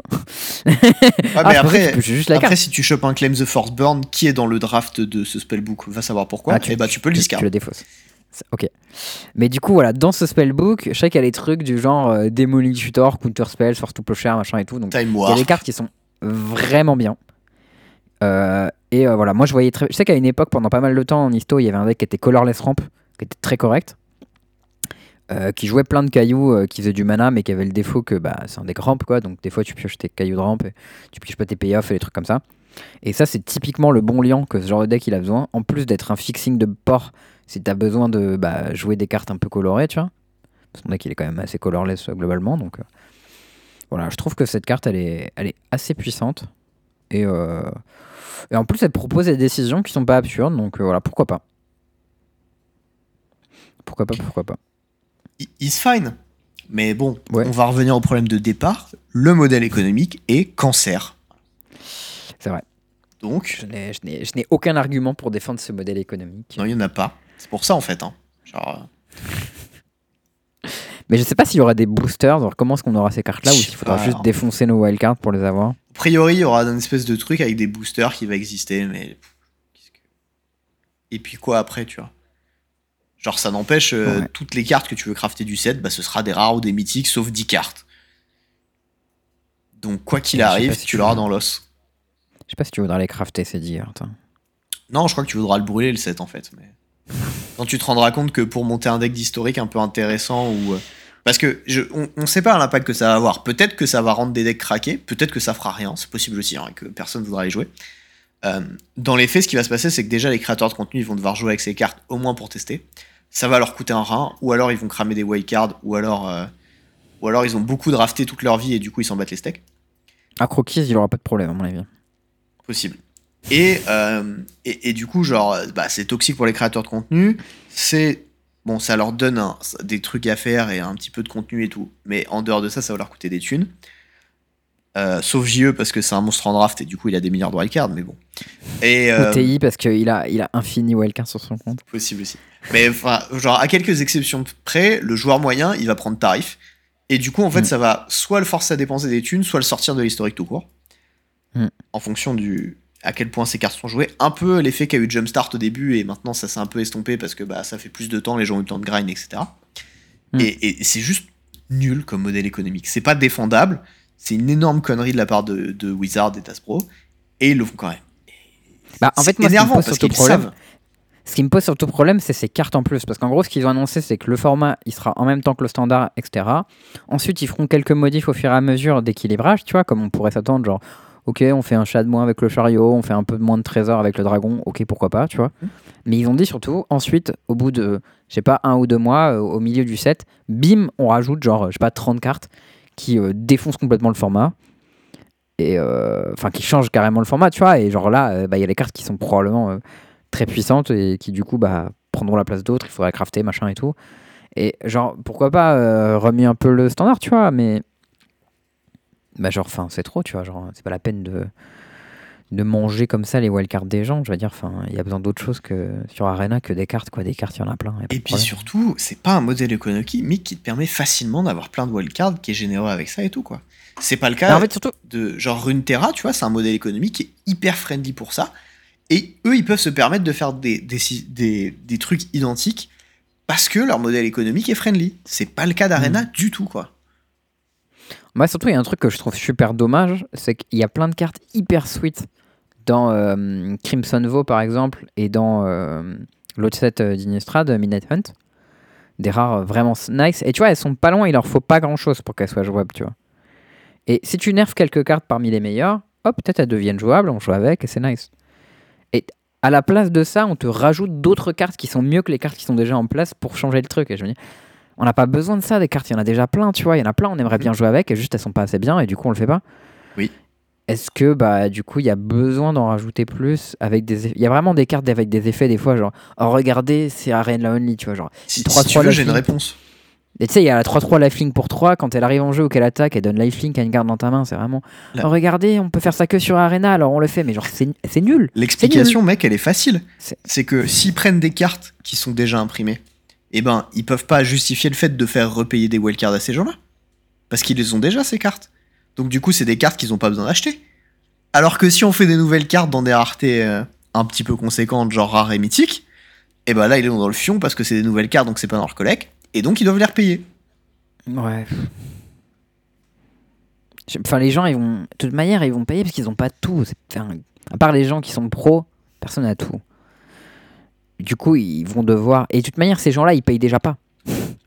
Ou alors, ils payent beaucoup. Mais c'est pas à ces gens-là que tu vas prendre l'argent, tu vois. Enfin, je sais pas. Je... Moi, ça m'énerve un peu et je m'en bats un peu les steaks. Voilà, genre, je suis partagé entre les deux. Ouais, moi, je pense que c'est un format dans lequel je jouerais pas parce que j'aurais pas les, j'aurais pas les moyens, tout simplement. Bah, pareil. Du coup, bah, c'est un peu dommage, quoi. Bon, en standard. Pourtant, c'était sympa, historique en plus. C'est ça qui est con. Ouais, c'était, c'était plutôt ok. Bah, moi, je joue le même deck foot depuis 1000 ans parce que bah, ça me commande pas de nouvelles cartes, quoi. Donc, euh, je m'en fous. Hmm. Bah, c'est vrai que quand ils vont euh, nerfer mon chat ou mon four, et me dire ah maintenant tu joues avec tes cartes de de, de euh, machin là bah j'aurais l'air con et je serais triste. Et euh, ça me choquerait pas que ça arrive donc euh, bon. On verra. Alchimie pas trop fan perso. Nul à chier voilà. Bon on va parler d'un format un peu stylé. Ah. On peut jouer en papier parce que voilà, alchimie c'est un peu, ça va deux minutes, mais on, on s'emmerde quoi parce que personne pourrait y jouer de toute façon. Euh, moi, le, week-end dernier, euh, j'étais à, Nantes, euh, comme, parce que, parce que j'y habite du coup. Et il y eh avait un petit tournoi d'essai un petit peu friendly. je sais plus, 10 balles la bave, je crois. Tu veux dire que le format stylé dont tu vas parler là, c'est le DC Ouais, mais c'est parce que. en, vrai, le DC, c'est plutôt stylé. Mais il faut que j'en parle à Théo de il y a 6 mois là, parce que ça, il va exploser. Bah. Il va être très mécontent. Non, moi j'étais en mode les joueurs de DC sont un peu nazes. C'est toujours vrai, hein. Mais le format, il est plutôt cool c'est vrai. Et puis quand on a mis les pieds en DC, il y avait Ragavan et Inala aussi. Hein. C'était cool, Inala. Ouais, non, je suis pas de ton avis quand même. Hein. C'était un peu cassé. Bon, bref. Et euh, ce qui s'est passé, c'est que bah, j'ai fait un petit tournoi et tout. Et, euh, et en fait, il y avait euh, des, des genre deux boosters collecteurs à gagner pour le premier, je crois, et deux boosters par l'autre par personne, un truc comme ça. Et moi, j'étais en mode, bon, bah cool, je sais pas quoi faire de mon dimanche, je joue à Magic, ça va être sympa. Nice. Il se trouve que le tournoi, c'était dans un bar à Nantes qui s'appelle le, Les Bertom. Et euh, le bar est assez sympa. Bon, le problème, c'est que les tables sont toutes petites, donc c'est un peu chiant, mais sinon, le bar est sympa. Est-ce que c'est est -ce c'est moins bien comme setup que Magic Camp? Euh, Pour jouer, oui, mais à Magic Corp, tu peux pas te prendre une pinte de cidre. Ok. Donc c'est un gros point négatif pour Magic Corp quand même. Si au final c'est quand même mieux, euh, c'est bon. Ça Bon. Et eh ben du coup on était dans ce bar et en fait, un des barman, c'est un joueur de Magic, et, euh, et puis euh, Martin, qui gère l'association, il connaît bien, bien, le, bien le bar, machin. Enfin bon, bref, ils sont plutôt friendly, et du coup, ils nous ont dit, bah écoutez, le bar, il est open de telle heure à telle heure, vous pouvez venir, et si vous prenez des consos en plus, bah c'est bénéf pour nous. Donc nous, on est en mode, bah cool, petit tournoi. Donc je me pointe avec Jorienne, et euh, je, joue mes matchs, et puis je me retrouve à 4-0, premier standing et tout, trop bien. Qu'est-ce qu'il est fort. je gagne le tournoi, du coup, et juste à la, dernière ronde, j'apprends qu'en fait, euh, il y avait un petit lot bonus de la part du bar. Ah. Et j'étais en mode, trop bien, tu vois. Le bar qui t'offre des lots pour ton tournoi. Donc en plus des boosters, je suis reparti avec un petit, euh, un petit dessous de verre du, du Bertum, du coup, tamponné pour euh, deux consommations au choix. Ah, donc t'as gagné deux boissons en plus de ton tournoi, ça fait plaisir ça. Ouais, mais c'est pas tout. Ils m'ont ah. aussi offert un petit verre collector de la chaîne des Bertom à bière. Ah, c'est la, la, classe. Donc, du coup, j'ai un petit verre à bière, les Bertom, chez moi, mon premier verre à bière que j'ai gagné en Jean Magic. Je suis refait. C'est un peu comme ton premier tapis que tu gagnes dans un, dans un tournoi ou je sais pas quoi, mais avec un verre à bière. Quoi. Avec mon plan, c'est de tous les faire, de tous les gagner et de faire ma collecte de verres à bière chez moi comme ça, tu vois. Ah, quand je viendrai euh, chez toi, il faut que tu me fasses boire dans un verre gagné en tournoi Magic. Difficilement plus stylé comme accueil. Ok, et eh bah, et bah stylé, écoute. Euh, ça c'est nice. Euh, moi, j'ai j'ai pas trop joué euh, à Magic ce- cette semaine parce que bah, il y avait le, le PT le week-end, donc on fait le- plutôt le commentaire de ça. Mais j'ai fait un petit peu, du coup, j'ai participé à ce fameux, cette fameuse ligue de Modern Duel Commander dont tu nous as tant parlé. Est-ce que t'as kiffé ton Et, match? En vrai, c'était pas. J'ai fait trois matchs, du coup. Oh, tes matchs. Donc voilà, j'ai, je suis arrivé au dernier moment, donc du coup voilà, on devait subit euh, genre un jour ou deux jours avant. Euh, moi je suis arrivé en mode ouais, il y a encore de la place. Ils m'ont dit Euh, on n'a pas encore lancé le premier match, donc si tu trouves quelqu'un, genre si quelqu'un d'autre vient, euh, on te perd contre lui et ça passe. J'ai dit ok nice, je suis allé voir Théo, j'ai dit Théo t'as une liste de Urza. Il m'a dit tiens voilà une liste de Urza. Par contre faut rajouter des cailloux à deux. J'ai dit ok. Du coup j'ai rajouté tous les cailloux à deux que j'ai trouvés. Il y en avait beaucoup. Tu m'as Parce que du coup, j'ai pas fait le. Il y en avait, il y en avait quatre je crois. hein. Ok, cool. Donc j'ai changé un peu, j'ai enlevé tous les trucs qui coûtaient cher là. Il y avait plein de trucs laissé la euh, spine qui coûtaient genre. Ouais, voilà, Allez. ouais. Mais genre, il y avait un truc genre Worm Coil Engine et tout, j'étais là, oulala, on n'a pas du tout le temps de faire ça. Hein. Ouais, non, mais tu sais, moi, j'ai buildé le deck en prenant des trucs qui traînaient à droite à gauche, voilà. On n'est pas là pour ça. Ouais, alors du coup, par contre, j'ai laissé la Trinisphère dans le deck parce que c'est nul à chier parce que quand tu l'engages, du coup, ton oppo il paye plus 3. Mais si toi tu veux jouer tes sorts, genre en activant Urza, il faut que tu l'engages. En fait, l'idée, c'est c'est que, genre, tu, c'est c'est un peu un espèce de truc de stacks que tu peux choisir de désactiver. C'est comme ça qu'il faut le voir, tu vois. Ouais, mais en fait, tu la veux jamais active pendant ton tour. Tu- et Bah, coup, ça marche pas. Pas toujours. Ça, ça dépend, tu vois. Des spots où. Mais genre, quand tu quand actives Urza, t'as vraiment envie que ça marche, quoi. Ok. Ouais, mais c'est un. Enfin, moi, moi je l'aime bien parce que c'est un peu flexible en vrai et c'est pas si mal, tu vois. Genre, en, en vrai, c'est pas si mal comme carte. C'est un peu chelou, tu vois. Il y a des match-ups où ça pue la merde et tout, mais. Après, bon, ça dit, quand t'actives Urza, tu peux regarder la carte. Si c'est un land, tu le joues pépère. Si c'est un spell, tu peux engager ta Trinisphère Eh oui. pour le jouer avec. Donc, le droit. ça marche quand même. Par contre, euh, All-Link Mine, ça marche méga bien. Ça, c'est vraiment. Ah ouais Ça, Holding Mine. Ouah. Alors, euh, Trinisphère Holding Mine, ce qu'il faut savoir, c'est que c'est des vieilles cartes et c'est des artefacts qui ont cette euh, capacité un petit peu folle à ne fonctionner que quand ils sont dégagés. Voilà, Ouais. c'est marqué sur la carte. euh, C'est les vieux artos en fait. Les vieux artos, c'était pas marqué dessus, mais c'était juste euh, certains le vieux concept artefacts. des. Non, c'est genre, je crois que les tout premiers vieux artos, ils s'appelaient Static Artefact, un truc comme ça. Et ils fonctionnaient que dégagés, ouais. Il y avait genre Mono Artefact. Ouais, mais tu vois, genre, euh. Trinisphère, c'est une carte qui date de 5ème aube, je crois, ou un truc comme ça. Non, peut-être pas Mirodin, enfin, dans ces eaux-là, Il y a un print, il y a un print de Mirodin, mais je- euh, ou de 8ème édition, mais je sais pas si euh, elle existait pas déjà avant. Son brassier, c'est son brassier. Mais c'est la première, je suis sûr.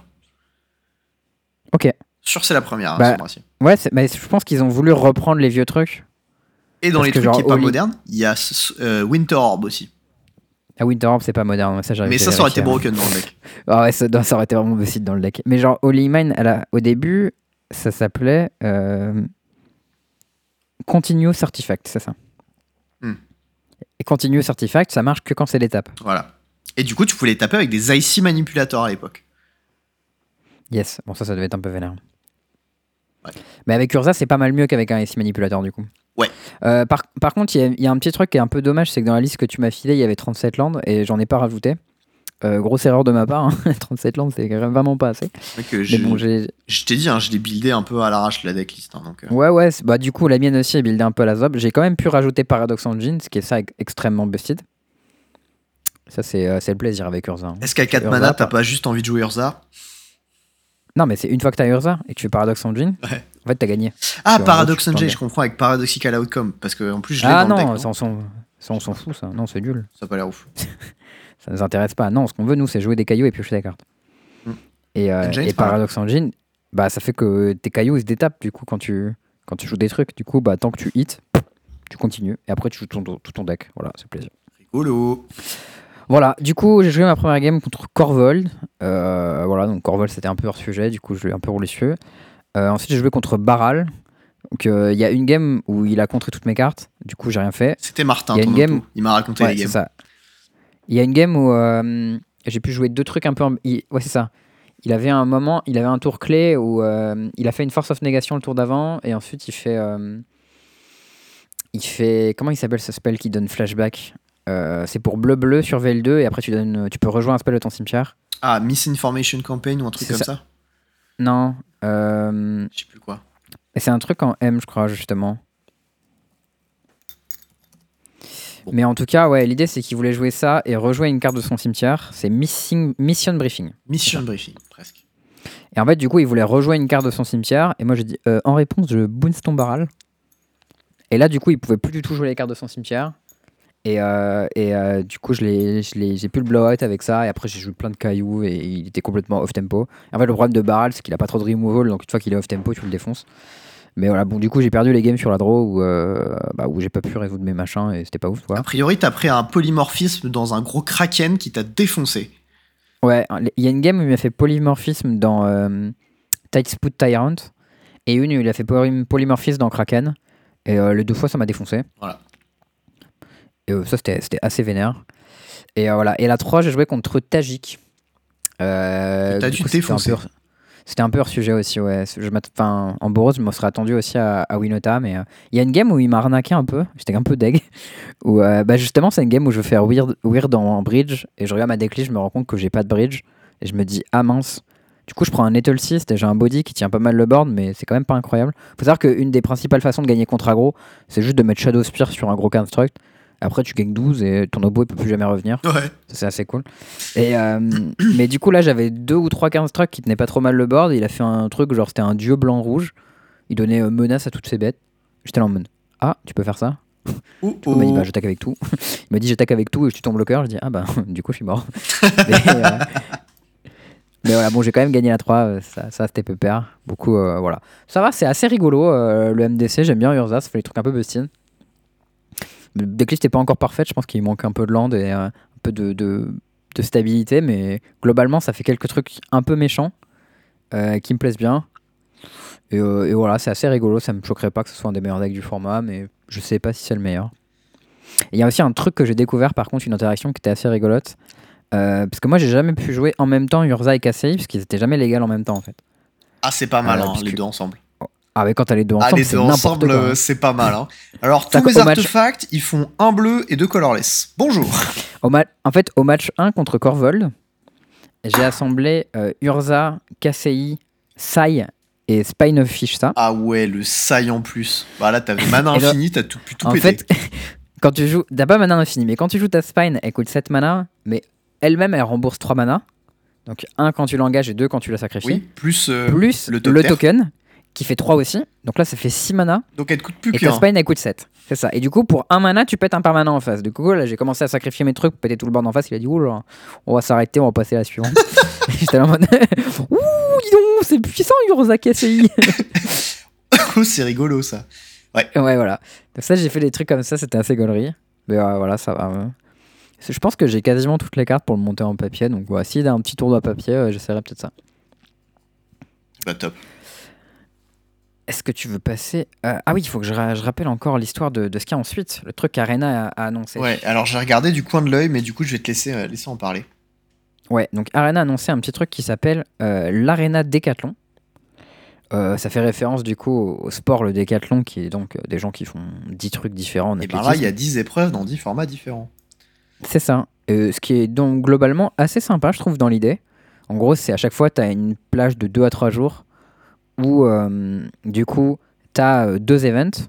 Donc, c'est 5 fois entre le 18 décembre et le 1er janvier. C'est les périodes des fêtes où il n'y a pas trop de tournois et du coup, c'est pas mal, je trouve, d'avoir un peu d'activité sur Arena. Et c'est des trucs du genre, euh, tu as un event alchimie, tu as un phantom sealed, tu as un phantom draft. Bon, à chaque fois, c'est des, c'est des événements fantômes. Donc, un peu rapia, mais après, bon, si ça permet qu'ils coûtent moins cher et du coup tu puisses en avoir plus, pourquoi pas. Et je trouve ça assez sympa d'encourager les gens à jouer un peu dans tous les formats. Ça, pour le coup, je trouve ça euh, assez nice. Euh, à part que le Zandika Rising Phantom Bot Draft, ça, je m'en passerais bien. Oui. Euh, mais, mais, mais voilà, sinon, voilà, pourquoi pas? Je trouve que l'idée est sympa. En gros, à chaque fois que tu, tu fais max sur un event, donc tu fais 7 wins, tu as un truc qui s'appelle un Decathlon to- Token. Et ensuite, tu peux participer au dernier truc, Il est Decathlon le- Finals. Decathlon c'est ça.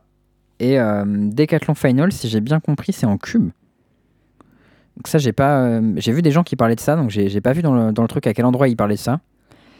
Euh, là, là, là, là, Decathlon Finals. Euh, format, c'est ça. Tradi- euh, traditionnel Phantom Arena Cube, BO3. Donc ça, c'est assez insane pour le coup. Ça, c'est cool. Et en fait, en fonction du nombre de tokens que tu as gagné avant, je crois que c'est ton nombre d'entrées.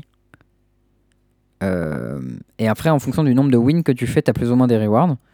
Et les rewards, ça va jusqu'à euh, une qualification au MIQ. Euh, ce qui est en vrai assez mérité quand tu vois le nombre d'heures qu'il faut grinder pour avoir tout à la fin, je pense. Je sais pas, moi je vois euh, dans, dans les Arena des Clutch Finals Reward un set complet de Kamigawa Neon Dynasty, Jace de Mind Sculptor Alvatar, 4 mythiques ou rares wildcards, 3 player draft tokens, 5 Ninja Basic Land, 4 rares wildcards, une gold medal Ouais, t'as tous, as tous ces trucs-là. Et en plus, t'as une qualif au MIQ. Et voilà, bon, après les autres trucs, euh, bah, t'as des cartes et euh, t'as un avatar Jace the Man Sculptor qui est pour le coup très stylé. Je vais, je vais en rajouter une petite couche, hein. mais un truc où tu dois grinder sur 10 events différents pour ensuite, si jamais tu fais le meilleur score à l'event final, tu gagnes uniquement 4 mythic wildcards et 4 rares wildcards. Hein. Mais le pire, c'est que si hein. tu fais genre, si tu fais 0 win, t'as rien. c'est genre, non, tout ce grind pour rien. Pourquoi? Bon, après, voilà. Sachant euh, que 4 rares wildcards et 4 mythic rares wildcards, ça te donne un carré d'une carte d'alchimie rare et une carte mythique. Et si elle se fait nerf, t'es baisé. Oui. Euh, mais voilà, il y a l'élan de ninja, moi je les ai pas, donc euh, je suis bien contente de pouvoir les choper de cette manière-là. Après, c'est assez. Euh, c'est long quoi. Je sais pas si ah j'aurai le temps de tout faire et l'envie de tout faire. Et puis, enfin, il y a un truc, il, arrive du 24 au 26, tu sais. Il y a Noël, frère, il y a un moment. ouais, mais genre. c'est les events de merde, ceux-là, tu les fais pas, tu vois. C'est Zendika, Rising, Phantom, Bot Draft, genre OZEF complet. J'avoue. Et Historique Artisan. Et genre historique artisan euh, complet aussi. Genre, c'est comme euh, du 23 au 21 au 23 décembre, t'as New Players Deck. Genre, tu joues avec des préco contre des gens. Enfin, un plaisir. Franchement, aux F total, tu vois. Je l'ai fait au tuto, je leur fais plus. Hein. je pense que tu, tu targetes un peu les events qui ont l'air sympas. Et euh, genre, tu vois, il y a un truc genre 30 décembre, 1er janvier, bon, c'est pas la meilleure période, mais il y a le turbo draft. Si tu fais un bot draft avec euh, tous les spells coûtent 5 de moins à jouer, ça, ça a l'air marrant. Tu peux enchaîner quelques-uns, hop, tu chopes ton, ton deck port, tu fais ton, ton token et puis hop, c'est parti quoi. Donc euh, voilà, ça peut, être, euh, ça peut être sympa, je trouve, comme, comme événement et je trouve ça cool que. Enfin. C'est un peu intéressant. Aussi, voilà, j'ai envie de dire du bien quand, quand ils font des choses bien. Et. Euh, et, voilà. Et du coup, euh, bah voilà, si vous avez le temps, n'hésitez pas à faire ça. Et surtout, la finale en cube, très bonne idée. Donc, euh, je suis obligé de dire du bien de ça. ça fait partie de, mon contrat. Quand il y a quelque chose qui fait du cube, je suis obligé de dire que c'est bien. En, vrai, le, seul truc que je trouve dommage, enfin, les deux seuls trucs que je trouve dommage là-dedans, c'est le draft avec les bots. Mm. Et le truc des préco que tu builds même pas toi-même et que tu dois jouer avec. En, dehors bah, de ça, genre l'artisan, en vrai, j'avais checké vite fait, c'était plutôt intéressant. Il y avait des gens un peu impliqués euh, sur le serveur de Valley PL, je crois que pendant un moment. Euh, et les trucs, les questions de Singleton aussi, c'est plutôt. Enfin, genre, à la limite, tu vois, il y a moyen de builder des trucs, de se marrer, machin, c'est sympa, tu vois. Ouais, j'avoue, l'artisan, j'avais fait, j'avais fait une game, j'avais fait un tournoi, je crois, à un moment qui était organisé par Valley PL, c'était assez rigolo. J'avais joué BG Foot de manière très très peu euh, originale, et je pense que c'est ce que je referais également si je joue ce tournoi, mais. Mais euh, voilà, c'était assez rigolo, il y avait des méta assez variés, et pour le coup, ce qui est cool, c'est que ton deck il coûte rien, tu vois, c'est que des Unco et des communes. C'est euh, bon pour les wildcards Ouais, bah voilà, mais tu peux essayer 12 decks différents et te marrer, ça c'est plutôt nice. Quoi. Non, non, mais euh, voilà, ce que je veux dire, c'est que il y, a des, y a deux trucs qui puent un peu la merde sur tous, et en dehors de ça, c'est pas mal. Genre, franchement, c'est cool, mm. tu vois. Donc ça, c'est bien. Après, ce qui est dommage, c'est que il, les lots soient pas aguicheurs, quoi. Genre, ils te font, ils te font drafter, mais c'est du fantôme. Tu vois, il y, a un peu ce côté, genre, tu, tu sens la pingrerie dans, dans, le truc, quoi. Ouais, bah après, tu vois, ils, ils, te font gagner euh, 2000. Enfin, ça te coûte que 2000 gold. Donc, c'est pas trop cher non plus. Après, j'avoue, bon, euh, tes 2000 gold, il faut que tu fasses full win pour, euh, pour les, les récupérer, quoi. Donc, Sinon, 6 victoires en, en best of one, c'est que 3 packs, hein. Voilà, 3 packs, c'est 3000 gold si tu les achètes au shop. Bon, bah, t'as, as, un peu remis tes trucs. Si tu fais entre 0 et 2 wins, t'as rien. Si tu fais 3 ou 4 wins, t'as un booster. Et si tu fais 5 wins, t'en as 2. Quand tu fais 6 wins, t'as vraiment le démon par contre. Oui. Parce que t'as passé genre 3 heures à faire ton truc pour gagner 1000 gold et pas avoir ton token. Ouais, c'est ça qui m'emmerde en fait. C'est vraiment ce côté où, genre, quoi qu'ils fassent, ils sont pingres toujours, tu vois. Mm. Alors que c'est un soft en ligne et qui est là, genre, pour faire un peu d'engagement, faire jouer les gens, etc. Quand vous voulez faire des events où vous voulez justement que les gens se donnent un peu, etc., mettez-les bien, ralasse, tu vois. Et non, bah non. J'avoue, ils auraient pu mettre 500 gold, non Genre, tu mets 500 gold ou 100 gemmes, genre, les gens, ils vont jouer. Ah Bah non. Genre, t'as pas besoin de leur, t'as besoin de leur voler leur pognon sur ça, tu vois. En plus, c'est les périodes des fêtes, donc c'est tout. Enfin, ils vont déjà pr- être obligés de payer à balle pour jouer sur en alchimie, parce que déjà le premier jour, ça commence alchimie direct, tu vois. Bah mec, alchimie, euh, t'es ruiné déjà. Jour day 1, t'es ruiné. Alchimie, c'est quoi? C'est après, historique, enfin- donc tu peux jouer juste avec des decks d'historique sans aucune carte non, non, d'alchimie. c'est- c'est stan- c'est standard, euh, standard avec alchimie. Ah oui, c'est Donc, très différent. Toi, tu vas jouer avec, toi, tu vas jouer avec ton deck un, un tour sup nerfé ou un ou un chariot nerfé. Ouais, mais en attends, face, ça veut dire que genre, full card d'alchimie peut-être. tu Le, le dragon 4-4 là qui, qui euh, cible un land et qui dit euh, je te mets deux, je pars tour ou tu sacs ton land, il est légal en alchimie Ah bah. standard. Ah ouais, lui, il est légal, ouais. Si tu veux faire euh, tour 2 Magda, tour 3 Dragon, tu peux. ouais. Ouais, ok. Non, je voulais être sûr pour, pour, pour être bien, faire bien comprendre aux gens que t'es obligé d'acheter ces cartes en fait. Ah bah là, oui, il y en a quelques-unes, tu vas probablement en avoir besoin. Parce que... Un petit deck que JE a joué au Worlds, vous en mettez 4 dedans, vous êtes tout. Ça m'étonne pas. JE dans le chat qui dit oui, et il est trop bien. Quelle surprise Sans deck, c'est marqué sur la carte. hein. 4-4 vol pour 4 qui pète un land en face à peu de choses près, c'est craqué. Ouais, ou qui, ou qui colle 4, euh, genre, ou 6. Bon, Théo, par contre, là, c'est le moment où nous passons peut-être au meilleur moment du podcast. C'est le point plein. Du coup, euh, ce week-end, euh, moi au tournoi Duel Commander que, que j'ai joué et où j'ai gagné le petit verre, euh, j'ai eu euh, un de mes oppos qui jouait Isamaru et qui jouait euh, la liste que, que j'ai pas mal joué du coup à genre deux cartes près qui sont des bons changements. Enfin, on en a un peu discuté et tout, qui était grave sympa d'ailleurs. Et, Ah, nice. et du coup, j'ai joué le match-up Jorean contre, contre Isamaru qui est hyper intéressant. Ah ouais? Je pensais que ce serait très favorable pour, pour Jory. Alors, c'est favorable pour Jory, mais ça reste un match-up intéressant parce que, bah, en fait, Bah, euh, quand, il a, quand, il, quand il swap Talia à la 2, tu dois faire la gueule, je pense. alors déjà Talia c'est fort comme ça, mais il y a pas que Mm. ça, il y a aussi le fait qu'il ait des spells gratuits qui peuvent un peu de blowout ou genre, euh, il y a eu un spot en fait où j'avais un pyrokinésis pour tuer un brimaz Ouais. et euh, une bolle pour tuer une Talia, tu vois, et mon Ok. oppo était tap out. Et en fait j'ai j'ai euh, j'ai réfléchi machin, je fais bon bah je vais bot la Talia, je vais pyrokinésis le brimaz, comme ça il peut pas jouer son spell, tu vois, qu'il a en Eh main ben non, parce qu'il est tap peut- out. Et du coup, il peut le jouer. Voilà. Si tu la Talia Et, d'abord. et j'ai juste pensé à l'envers, tu vois. Parce que bon, bah, j'avais Ouais. quand même euh, deux pintes de cidre dans le nez euh, passé, euh, passé ce match-là. Est-ce que t'avais 3 mana? Euh, oui, je pouvais le faire dans Donc le Tu bon pouvais sens. le faire dans le bon sens. Absolument. Je ne l'ai pas fait. Et, euh, Ah. et donc là, au moment de Pyroblast, enfin Pyrokinésis, le, le Brimaz, je me suis pris un shawl qui a tué ma Jorienne. et là, j'ai fait Ah putain, en plus, j'y avais pensé, tu vois. Et mon oppo est en Milligan Louis. 5. Donc, euh, donc euh, vraiment, genre, euh, juste je faisais les choses dans le bon sens, j'avais gagné, quoi. Ouais. Et après, il y a l'autre game où Il euh, te demande de défausser n'importe quelle carte, Shawl, ou euh, il a besoin, il faut que la carte elle soit, il faut que la carte soit blanche. Et en fait, le coût de la carte vaut pour la valeur de X. D'accord, il fallait qu'il défausse une carte qui coûte 4 quand même. Oui. Enfin, 1 en fait. 1, ça suffisait pour sauver Brimaz. 3, ça suffisait pour sauver Brimaz et tuer Jory. Et 4 pour tout prévenir. Et, euh, et c'était assez, euh, assez cool. Il y a eu ce, enfin, cette game. Et à un moment, mon oppo, genre, je suis devant au board, tu vois, j'ai euh, Jory, un trader arcaniste et euh, je sais plus quel merguez à côté qu'attaque.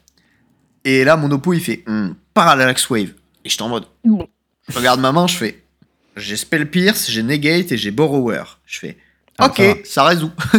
du coup, il exile mon board, je fais Bah, fin de tour, je bounce. Et là, il fait ouais.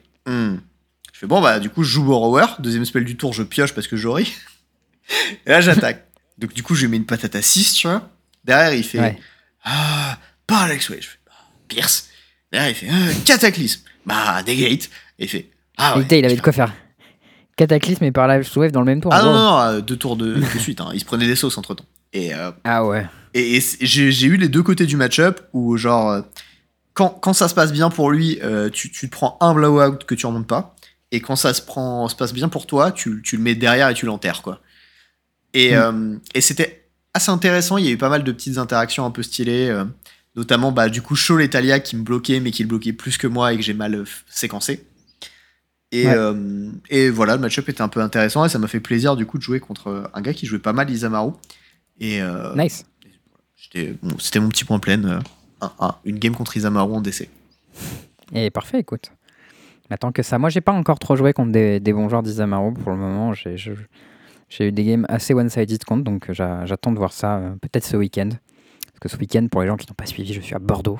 Je fais à trois tournois. Tout... À Libourne, tout à fait. Trois tournois. Pionnière, euh, pionnière d'essai moderne. Si je fais top 8 du pionnière, je fais pas le décès. Donc euh, voilà. Et, euh, et, pour cette occasion, je cherchais un Avabruk Cartaker. Est-ce que tu sais ce que c'est que cette merde? Non, mais c'est une carte pour Winota. Ah ouais, clairement. Et celle-ci, elle est vraiment pas rigolote. C'est la 4-4 Exproof qui met deux compteurs par tour. Ah oui, je Et de l'autre côté, elle rend tout ton board Exproof et met des compteurs sur tout le monde et tout. Genre ça, quand tu la mets gratos avec Winota, je pense que c'est extrêmement désagréable pour les gens. Genre vraiment, les gens, ils détestent leur vie, tu vois. Donc euh, bon. Voilà, euh, si vous en avez une sur Libourne, n'hésitez pas, euh, je la mets dans ma déclisse directe, ça sera un petit plaisir. Sinon, j'ai des petites histoires pour toi en outro comme d'habitude. J'en ai quelques-unes aussi. Vas-y, commence, chef. Bon, un petit mec qui poste un tweet parce que tu sais, il y avait le Store Championship en même temps que le Pro Tour. Voilà, excellent timing de Wizard comme d'habitude. et du coup, petite histoire liée à ça. C'est un mec qui dit il y a 8 track en finale de notre Store Championship. Le mec est arrivé en retard et a pris une game loss round 1 et il a oublié son, son sideboard à la maison. Et il a perdu en finale contre un noble hiérarche qui a attaqué sous bridge. C'est ça. Incroyable. Et il y aura le commentaire de Carmen Andy, c'est genre euh, euh, séparer son, son sideboard et son mainboard dans deux decks. C'est genre chaotique, neutral, énergie. Et c'est tout ce que j'attendrais d'un d'un joueur de A-Track. C'est vrai que, genre, comment tu peux oublier ton sideboard chez toi Genre, qu'est-ce qui se passe? T'as deux boîtes différentes. C'est. Mais mec, euh, dis-toi qu'il y, a un, y a un des Nantais qui joue triple slivé son deck de Duel Commander. Enfin, tous ses decks de Duel Commander, d'accord Parce qu'ils sont pimp. Donc, du coup, quand il te prête un deck de Duel Commander, il est dans deux boîtes, tu sais, les espèces de giga boîtes là, avec un séparateur de dés. Et chaque côté, ah c'est un bout du deck, tu vois. Et ensuite, pour le oh shuffle, tu le fais en trois parties parce que tu n'y arrives pas sinon. Déjà, moi, je fais un peu la même énergie pour un deck euh, de, pour un deck de DC normal, donc euh, là, je. Voilà, voilà. Euh, ok, un autre truc que je voulais partager, c'est une petite update. Je sais pas si tu sais, mais régulièrement Wizard ils font des trucs spéciaux pour Noël. Oui. et là cette année ils font un trésor token qui est dessiné par Rashtaline. Qui est magnifique. Ou, Très ouais, qui est splendide. Où on voit Liliana qui a un coffre à trésor avec des petits zombies qui, qui donnent les cadeaux aux gens. Ouais, mais c'est Liliana et Zombie Kawaii hein, quand même. Ouais, et ils sont euh, hyper cool. J'aime beaucoup, moi, euh, Rashtaline. Je trouve que c'est une, une, artiste très talentueuse et ce token est vraiment splendide. Donc euh, voilà, je sais pas comment on fait pour les avoir. c'est un peu cette question. mais apparemment, c'est un truc que tu peux avoir dans ton local game store. Je connais pas exactement les, détails. Donc voilà, si vous êtes, vous tenez un shop et que vous écoutez ça, n'hésitez pas à nous le dire dans le Discord, par exemple. Je suppose qu'on peut les acheter sur MKM de manière générale, mais euh, euh jeter un coup d'œil, ça, ça vaut le coup. Juste une petite note sur ce que tu disais avant. Tu as parlé de Carmen Andy et c'est euh, anciennement Emma Andy. Oui, tout à fait. Voilà, parce que genre j'ai vu ça passer sur Twitter et du coup j'y repensais quand on a parlé. Euh, donc si vous vous demandez qui c'était, bah, c'est Emma Andy. Qui a changé de nom parce que ça lui plaisait plus. Ouais, il y avait toute une histoire, mais en gros elle disait si vous m'appelez euh, Carmen, tant mieux. Si vous m'appelez Emma, c'est pas grave. En gros, ça se résume à ça. Mais c'est pas quelqu'un de chiant, je crois. Non. Ça, c'est pratique. C'est pas mal. Bah, en même temps, quand tu changes de nom euh, trois fois ou plus en une période de quelques années, euh, bon, faut être un peu tolérant aussi, tu vois. T'as toujours eu ce pote qui changeait de pseudo sur les jeux vidéo. Ouais, c'était relou. C'est relou, je suis d'accord. Moi, moi j'ai même depuis que j'ai 14 piges, donc c'est vrai que je suis consistant. Euh, une autre petite histoire aussi. Euh, je suis retombé par hasard sur ce, sur ce GIF et je l'ai trouvé vraiment glorieux. Et du coup, je me suis dit que, euh, que ça l'occasion de, le partager aux gens qui ne le connaîtraient pas. C'est ce moment où Brian Kibler il perd contre un, un Bonfire of the Damned qui est Miracle. Et en fait, c'est genre, tu vois le moment où genre il, il, regarde son oppo et il dit bah à toi, tu vois, il pousse les, il monte les mains en mode bah maintenant je peux plus rien faire. Et son oppo genre il flippe la carte dessus de son deck c'est un bonfire et tu vois LSV qui regarde Kibler avec le regard de mode. Et ils sont en mode Ok, bien joué, et il tend la main. c'est un, grand moment de Magic, hein. c'est top 5 et en plus c'est le vieux LSV avec la stache mou de Texan là. Elle est incroyable sa stache mou. Ah, c'est. Mais le regard de LSV, il est vraiment mais glorieux. Il est vide. Il y a toute son âme qui s'échappe dans ce bonfire en regardant Kibler. C'est magnifique. C'est genre, c'est fini. Ouais, c'est adorable. J'adore moi. Euh, un petit truc aussi de MTG History qui me fait bien marrer, parce que Mm. je l'avais vu en fait à l'époque. Et je l'ai vu aussi et je l'ai trouvé incroyable. Vas-y. Et j'avais vu euh, du coup il y a longtemps, en fait c'était un mec qui avait une bagnole, euh, c'est une Lotus en fait, qui était noire, avec euh, du coup sur sa, Plaque. sur sa plaque d'immatriculation, en fait aux États-Unis tu peux choisir ce que tu mets tant que c'est pas pris. Alors tu Et du coup, peux, lui, il avait- mais il y a certains trucs où il faut payer un prix spécifique pour les avoir quand même. Notamment ça, à mon avis, il a, il a raqué un peu. D'accord, mais en tout cas sur sa plaque il y a marqué Add Free Mana. Et du coup bah voilà, c'est un- une private joke parce qu'il a une Black Lotus et du coup il fait trop mana. Et c'est assez marrant. noir, Et Black Lotus, on rigole. C'est ça. Et du coup, il y a quelqu'un qui a fait la- l'analyse en se disant Ah, c'est marrant parce qu'à cette époque-là, c'était en 2017. euh, une Lotus, euh, la bagnole du coup noire, ça valait 6 Black Lotus. Et il s'est dit Aujourd'hui, en 2021, un Black Lotus, ça vaut 6 bagnoles Lotus noires. Et je trouve ça formidable. En 5 ans, le prix du Lotus a fait un fois 36 36, ouais, 6 fois 6, 36. Voilà. C'est absurde. Ça me Bon, paraît bah voilà, les gens, qui, les gens qui achètent du bitcoin, vous êtes des gros nazes, achetez des Black Lotus. ça monte plus vite, frère. Et c'est plus stable. Mec, fois 36 en 5 ans, c'est absurde comme investissement. Mm, mm, mm. Voilà. Euh, je trouvais ça marrant. Ouais. Il y a un autre truc aussi que j'ai appris et que j'ai trouvé très intelligent et du coup je me suis dit que je voulais partager avant de avant de l'oublier, tout simplement parce que euh, pour les gens qui me connaissent pas trop, je n'ai pas beaucoup de mémoire. Euh, j'ai écouté Poisson cette semaine euh, de The, The Receivables. Je sais pas si tu connais. C'est un podcast. Euh, c'est euh, Cédric Phillips et euh, Mountain. Comment il s'appelle? J'ai plus son Patrick. Sullivan. Patrick Sullivan, c'est ça. Euh, qui fait un podcast, bien joué, tu l'as eu, euh, sur, euh, sur des sets, en fait, de manière générale. C'est les deux reviews. commentateurs de SCG, euh, si jamais vous vous ça. demandez. Le Renault un petit peu fort et le blanc avec euh, des che- cheveux plutôt courts et assez grands. Gris, surtout. Gris, ouais, il est, il Ouais, est vieillot un aussi. peu de gueule, euh, Sullivan. Et du coup, voilà, ils parlent de sets en général, ils font des, des sets reviews a posteriori, etc. Qu'est-ce que c'était bien ce set, qu'est-ce que c'était pas bien. Lui, il est game designer, Patrick Sullivan, et il a été consultant pour Wizard plusieurs fois. Il disait justement que sur Crimson Void, il y, a- il y avait beaucoup de cartes qui étaient euh, genre euh, allées dans la print, exactement comme lui les avait pitchées au début, ce qui est assez rare en fait en général. Et il parle beaucoup euh, d'anecdotes. J'aime bien ce podcast. Il y a un truc que j'aime pas trop, c'est qu'il y a 4, coupures pub. Je trouve que c'est beaucoup 4 coupures Ah dans le même oui. podcast. Euh, bah, venez écouter le c'est pour- podcaster mage, il n'y a pas de coupure pub dans le podcast. zéro Bisous. coupure pub. en vrai, on pourrait en avoir une au début. Tu vois, une, ça me choque pas. Deux, pourquoi pas. Mais genre quatre, c'est vraiment beaucoup. Si jamais vous avez des sponsors qui cherchent à mettre des coupures pub, contactez-nous. On en mettra pas quatre, par contre. on non, hein. une, Mais bon. euh, tranquille. Une, pourquoi pas. Et du coup, ils discutent beaucoup en fait de, euh, bah, de leur vie, etc. Des fois, des trucs très perso, un peu comme nous, tu vois. On raconte de la merde, ils racontent de la merde. Genre à Cédric Phillips qui racontait sa vie amoureuse et tout, etc. Et euh, des fois, là, ils parlaient de, euh, de joueurs avec qui ils avaient beaucoup interagi. Et, euh, et là, ils parlaient de, euh, de Brad Nelson, en fait. Et, euh, et en gros, c'est euh, c'est Patrick Sullivan, il dit voilà. euh, J'étais un moment, en je crois qu'il dit j'étais en training hein, pour un pro tour, un truc comme ça. Enfin, je sais plus exactement le contexte, mais en gros, il discute avec Brad Nelson et il lui dit ouais, mais comment tu fais pour tester un match-up euh, bien? Parce que tu, tu, euh, enfin, c'est impossible, tu vois, dans Magic d'avoir une suffisamment grande quantité euh, de games. Il faudrait passer une semaine à faire un match-up spécifique pendant euh, 15 heures par jour, quoi, pour en avoir une idée très claire et savoir exactement ce qui va se passer. Exactement. En théorie. Et en gros, euh, Bra- Brad Nelson, il lui a dit quand tu testes un match-up, le seul truc qui est important, c'est les quatre premiers tours de la partie.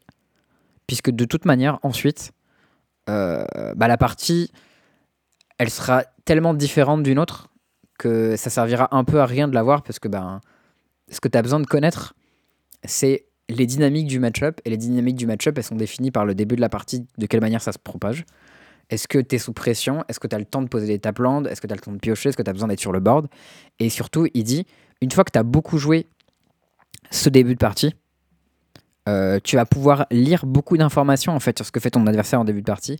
Et lui disait à chaque fois que mon adversaire réfléchissait à une carte en début de partie, je savais ce qu'il avait en main. Parce que j'avais beaucoup joué ces quatre premiers tours dans un match-up. Con. Euh, je sais pas à quel point ça se translate sur le Magic d'aujourd'hui, parce que c'était peut-être un truc qu'il avait dit il y a quelques années, etc. Mais j'ai trouvé ça très intelligent, et euh, je me suis dit que ce serait dommage de le perdre. Surtout que c'est Barn Nelson qui l'a dit, donc euh, c'est plutôt malin. Et euh, du coup, voilà, je me demande si ça vaut pas le coup d'essayer de faire des sessions de test sur un match-up où tu joues que les quatre premiers tours et après tu te dis, bon, ok, bah ensuite la partie se déroule et qui joue le mieux y arrive. Je pense qu'il y a quelques match-up où c'est intéressant de savoir le very late game, tu vois, dans quel sens ça se termine, mais globalement, c'est assez rare d'avoir besoin de savoir, ok, est-ce que si la partie dure indéfiniment, qui gagne, tu vois Hmm. La majorité des match-up arrivent à une conclusion logique, qui est qu'au bout d'un moment, l'adversaire submerge l'autre, soit sur le board, soit en ressources, soit il y en a un qui est loqué, quoi. Et, euh, et du coup, toutes ces dynamiques sont définies par comment la partie s'est déroulée depuis le début. Ouais, ça se défend. C'est peut-être un, un poil réducteur, mais euh, disons qu'en en règle de départ, c'est pas mal comme, comme postulat, je trouve. Je trouve ça intéressant. Bah, je pense que c'est une, c'est une heuristique qui est vraiment intéressante quand t'as pas énormément de temps pour tester un match-up, quand t'as beaucoup de match-up différents à tester. Et euh, voilà, je trouve que c'est assez intéressant en tout cas. Non, je, je- je suis d'accord, c'est plutôt intéressant. Ok. euh, alors du coup, si un petit, un petit point, euh, on a tous les deux vu Arkane, euh, la série de League of Legends, Oui. ça déchire, allez voir ça. Voilà. Tout à fait. Voilà. On n'a pas grand chose à dire, on va pas spoil ou quoi, et je pense qu'il y a. Big up à. Vas-y. Ouais, t'allais dire quoi? Bah, je, Non, je j'allais pense que tout le monde l'a vu, et du coup, voilà, on, on le dit quand même pour la forme, mais c'est vraiment, vraiment Mm. très très bien, quoi. Très quali. Ouais, j'allais j'allais dire big up à Fortiche Productions. qui Les sont Français Français qui ont fait ça. Ouais, Et ils s'appellent sont Fortiche. très je trouve ça fortiches. trop cool comme nom et ils sont très fortiches. Euh, si, moi, il y a, il y a un petit truc qui, qui m'est arrivé. Bon, j'ai commencé à bosser sur un projet euh, avec le taf, j'ai enfin un contrat, donc euh, fini euh, le tournage de pouce. Et euh, bon, je vais pas rentrer dans les détails parce que pour des questions de sécurité, des questions de cybersécurité, t'as vu, et même euh, de, Allez. de secret professionnel, euh, je vais pas rentrer dans les détails du client ou des choses comme ça. Mais bon, euh, je bosse sur un nouveau projet pour une application sur tablette. Et, euh, et euh, bah, ce qui se passe, c'est quand tu es dev et que tu dois arriver sur un projet, notamment des projets qui sont assez gros, assez conséquents, tu euh, dois mettre en place toute une architecture sur ton ordi pour simuler l'environnement euh, final du produit. Donc là, l'idée, c'est que euh, bah, tu fais une, une VM avec une base de données que tu récupères, un Docker que tu fais tourner, tout un bordel. Tu vois. Donc il y a 6 ou 7 applications qui, qui fonctionnent pour que toi, tu puisses développer euh, sur, euh, enfin, sur le projet et du coup euh, bosser. quoi. Parce que moi, je suis développeur, donc mon- but, c'est de coder. quoi. Et, euh, et du coup, il y avait euh, un tuto, euh, un espèce de tuto pour mettre ça en place. Sauf que euh, ça ne s'est pas passé comme prévu. Donc il y avait un début de tuto. Euh, on était quatre à arriver en même temps sur le projet, euh, tous plus Ah, ou ça moins va, 4 juniors. Ouais, ouais, non, mais t'inquiète, t'inquiète. et euh, et on, a, on a commencé le tuto il y a deux jours. Et globalement, le mec qui a fait le tuto, il nous a dit Bon, en vrai, ça prend deux jours, il y a cinq parties, tranquille. Tu vois. On est en mode Ok, cool. On arrive sur la première partie, fin du jour 1. Euh, moi, mon truc, et je suis genre au premier tiers avec des bugs de partout, de la première partie. hein. Classique. Euh, Il y a le mec avec moi à Nantes, même situation. Il y en a deux autres à Paris avec qui euh, on, on communique parce qu'on est arrivé en même temps, qu'on finit la première partie, mais ça marche pas. et là, on est en mode, ouah, la galère. Donc, on s'y reprend le lendemain et tout. Et il m'est arrivé un truc complètement improbable. C'est que au moment où euh, j'ai commencé à builder euh, une application à partir d'une base de données, j'ai eu une sauvegarde OneDrive qui s'est lancée sur l'ordi spécifiquement du dossier Git sur lequel il y avait le build en question. Et ce qui s'est passé, c'est que ça m'a renvoyé une fatale erreur par fichier du Git. Non. Et donc, euh, c'était un truc où tu dois implémenter des certificats, tu dois faire des liaisons, tu dois changer des variables d'environnement, tu dois, tu dois faire un milliard de trucs pour que ta config fonctionne. Et tout ça a sauté en même temps. Et c'était 6 tellement heures de taf de la journée. J'ai tellement d'empathie pour toi. T'as pas fait des, des commits Ah non, parce que c'était des trucs. Ah non, on n'y était pas encore au commit, Ah non. mec. hein. Ah non. Mais, mais vraiment, c'était. Tous mes trucs de config ont pété d'un coup, tu vois. Et j'étais en mode. Je veux mourir, tu vois. Il était 18h15 au taf.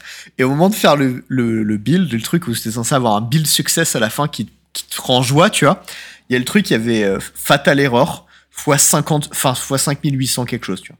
Et j'étais en mode. Il y a combien de fichiers là-dedans? Je regarde 5840, Fatal Error, 5840. Je suis en mode, oh non, qu'est-ce qui s'est passé? Et là, j'ai give up. Et, euh, et bon, voilà, c'est un truc qui m'arrive au taf. Et, euh, j'ai rarement vécu autant de frustration, mais genre moche d'un coup crois. et, euh, et voilà. Non, ça. Je, me suis dit que j'allais partager euh, mon, mon, quart de sel euh, avec vous, en plus d'alchimie. Et c'était c'était assez violent. mais bon, ceci dit, on a fait des retours sur le tuto au gars. Et là, bon, on est toujours dessus parce qu'il est vraiment costaud le truc. Et le problème, c'est que le mec qui a fait le tuto et qui est censé nous aider, qui du coup était un peu overbooké, qui a pas eu le temps, qui devait nous aider la semaine prochaine, en fait, se barre en vacances demain. Aïe. Et du coup, on est laissé euh, à l'abandon avec le tuto, sans le mec de référence du tuto qui est censé nous, nous filer un coup de main. Il, revient quand de vacances En janvier ah, Si tu veux mon avis, votre truc il marchera en janvier. le problème, c'est que j'aimerais bien commencer à développer la semaine prochaine, tu vois. Mais non. Ça me semble hautement improbable. Écoute, voilà. Euh, ça, c'était euh, mon début de projet complexe, tu vois. Mais bon, on n'a pas perdu le nord. On, s'est posé dans un bureau avec un, des deux gars. On s'est mis en call. On a fait ça bien. On a avancé et tout. Et nous sommes à la partie 2 sur 5 en 48 heures. voilà. Bon courage. Euh, un autre truc aussi, il y a deux auditeurs qui sont venus me voir euh, par rapport à ce dont j'avais parlé la semaine dernière sur la contraception masculine, notamment l'Andro ah euh, l'anneau de contraception pour mec. Ah, ça s'appelle Andro Switch, très bien. Ouais, c'est le nom. Euh, sinon, ça s'appelle anneau testiculaire. Très bien. C'est moins stylé. C'est un peu plus stylé en droit. je, préfère aussi. Bref. Et il y a eu. En fait, il, m'a fait un retour et il m'a dit Bah tiens, c'est hyper drôle, je t'ai croisé un tour. Enfin, il y en a un des deux qui, m'a dit ça. Je donnerai pas les noms parce que, bah, enfin, ils, ils avaient peut-être pas envie j'en parle, donc au pire, j'en parle anonymement. Au pire, vous direz si vous êtes sur Discord et puis voilà. Voilà, si vous voulez, si vous voulez en parler, faites. Et euh, il y en avait un des deux, du coup, qui me disait que bah, lui, ça faisait euh, quasiment trois mois qu'il l'avait. Et en fait, il allait du coup ah. faire euh, le, spermogramme, le test pour savoir si ça avait bien fonctionné et qu'il était bien non, je sais pas comment on dit, contracepté. Non fertile Ou non fertile, non? Contracepté pour la contraception masculine. Contracepté, on, dirait vraiment que c'est un mot inventé. Mais... Bah, c'est dans le prospectus que j'ai reçu du, de l'Andro Switch. Donc je suppose que c'est un mot correct. Techniquement, tous les mots sont inventés, donc. Certes. Voilà. Voilà. Et, euh, et non, et c'est cool. du coup, j'ai un petit retour. Et en fait, lui, il me disait que. Bah, en fait, euh, au début, il avait galéré un peu pendant un mois à tenir le rythme et tout. Et que, en fait, euh, bah, plus le temps passe et plus tu l'oublies. Et bah, du coup, moi, ça va faire deux semaines quasiment que je l'ai. Et franchement, genre, c'est. Il y a juste, en fait, le matin, au moment où tu te lèves, parce que moi je dors sans du coup, où faut y penser. Hmm. Et en dehors de ça, franchement, c'est easy quoi. Et si quand tu vas sous la douche, lave-le quand même, sois pas un crado. Ou alors je en plusieurs, je sais pas, démerde-toi, tu vois, mais. et, euh, et, non, non, et c'était cool. Et euh, il y a un autre gars, du coup, qui, qui m'a dit ça, que ça fait euh, bah, quasiment depuis que c'est sorti qu'il l'a et que. Et que du coup, bah, lui, ça a vachement bien marché et que bah, du coup, c'est sa méthode de contraception et que c'est meuf. Voilà. Ok, bah, c'était cool. Hein. Voilà, n'hésitez pas à tester l'Android Switch. Peut-être on pourrait, on pourrait être sponsor par eux s'ils sont chauds. Ça serait, ça serait rigolo en vrai. Ce serait marrant, mais ça, ça, paraîtrait étrange un peu quand même, non? Je sais pas, en vrai, ça montrait qu'on est des gens open, tu vois. En plus, c'est un Français qui a inventé le truc, donc. Euh, bah, tu vois, un petit DM euh, dans Twitter, on est parti, non? Si c'est un fan de Magic, euh, qui sait Je n'ai pas retenu son, son, nom, prénom, mais écoute, bah, si jamais tu nous écoutes, fonce, frère. On est chaud. Fonce, on est chaud. Moi, j'avais un tout petit dernier truc à discuter parce que je trouvais ça rigolo. On parlait sur le Discord des bêtes les plus cheatées de l'histoire de Magic. Et du coup, on en discutait avec One, il a dit Ah, viens, on fait un poll sur Twitter et tout, euh, avec une battle, et à la fin, euh, on choisit qui c'est. Mhm. Et du coup, on a dit Bah, vas-y, go, on fait ça. Du coup, voilà, les, les 8 nominés pour euh, la, catégorie créature la plus busted de Magic sont Uro, Tassas Oracle, Death Red Shaman, Griselbrand, Lurus, la version nerfée, hein, parce que la version de base, elle était vraiment défoncée, quoi. Golgari Grave Troll, Ogak et Ragavan. Donc euh, voilà, vous pouvez. Euh, il n'y a pas Elash Nord Il n'y a pas Nord. on n'a pas dit les moins bien designés, on a juste dit les plus busted, tu vois. Voilà, euh, malheureusement, Dreadlord Arcanis n'a pas fait le cut. Il était pas loin. Je pense qu'il euh, il lui fallait pas grand chose, mais. Mais voilà, n'hésitez pas, voilà, si vous voulez aller voter, bon, il y a un truc un peu chiant, c'est qu'il y a un captcha pour vérifier que vous votez pas deux fois, comme ça vous n'allez pas tout mettre sur ouais, moi j'aime trop Golgari Troll, je vote 20 fois pour lui. Mais, euh, mais euh, voilà, j'ai partagé le, lien sur Twitter, n'hésitez pas, et puis ça peut être marrant, je trouve un truc à faire quoi. Je suis, d'accord, c'est rigolo comme il dit, j'aime bien. Et voilà, c'est tout pour moi aujourd'hui, peut-être que c'est tout pour nous tout simplement. Bah écoute, ouais, et puis ça va quasiment faire 1h40, enfin ça fait 1h40 qu'on que, est sur le podcast, donc écoute, pour, pour un épisode qui se termine à minuit, franchement c'est tout à fait honorable. Euh, yes. Bah écoutez, merci de nous avoir suivis dans ce 110e épisode euh, du Podcaster Mage. C'était euh, Théo Méry et Charles Wickham. On espère que vous avez passé un bon moment dans notre compagnie. Des bisous. À très bientôt. Ciao.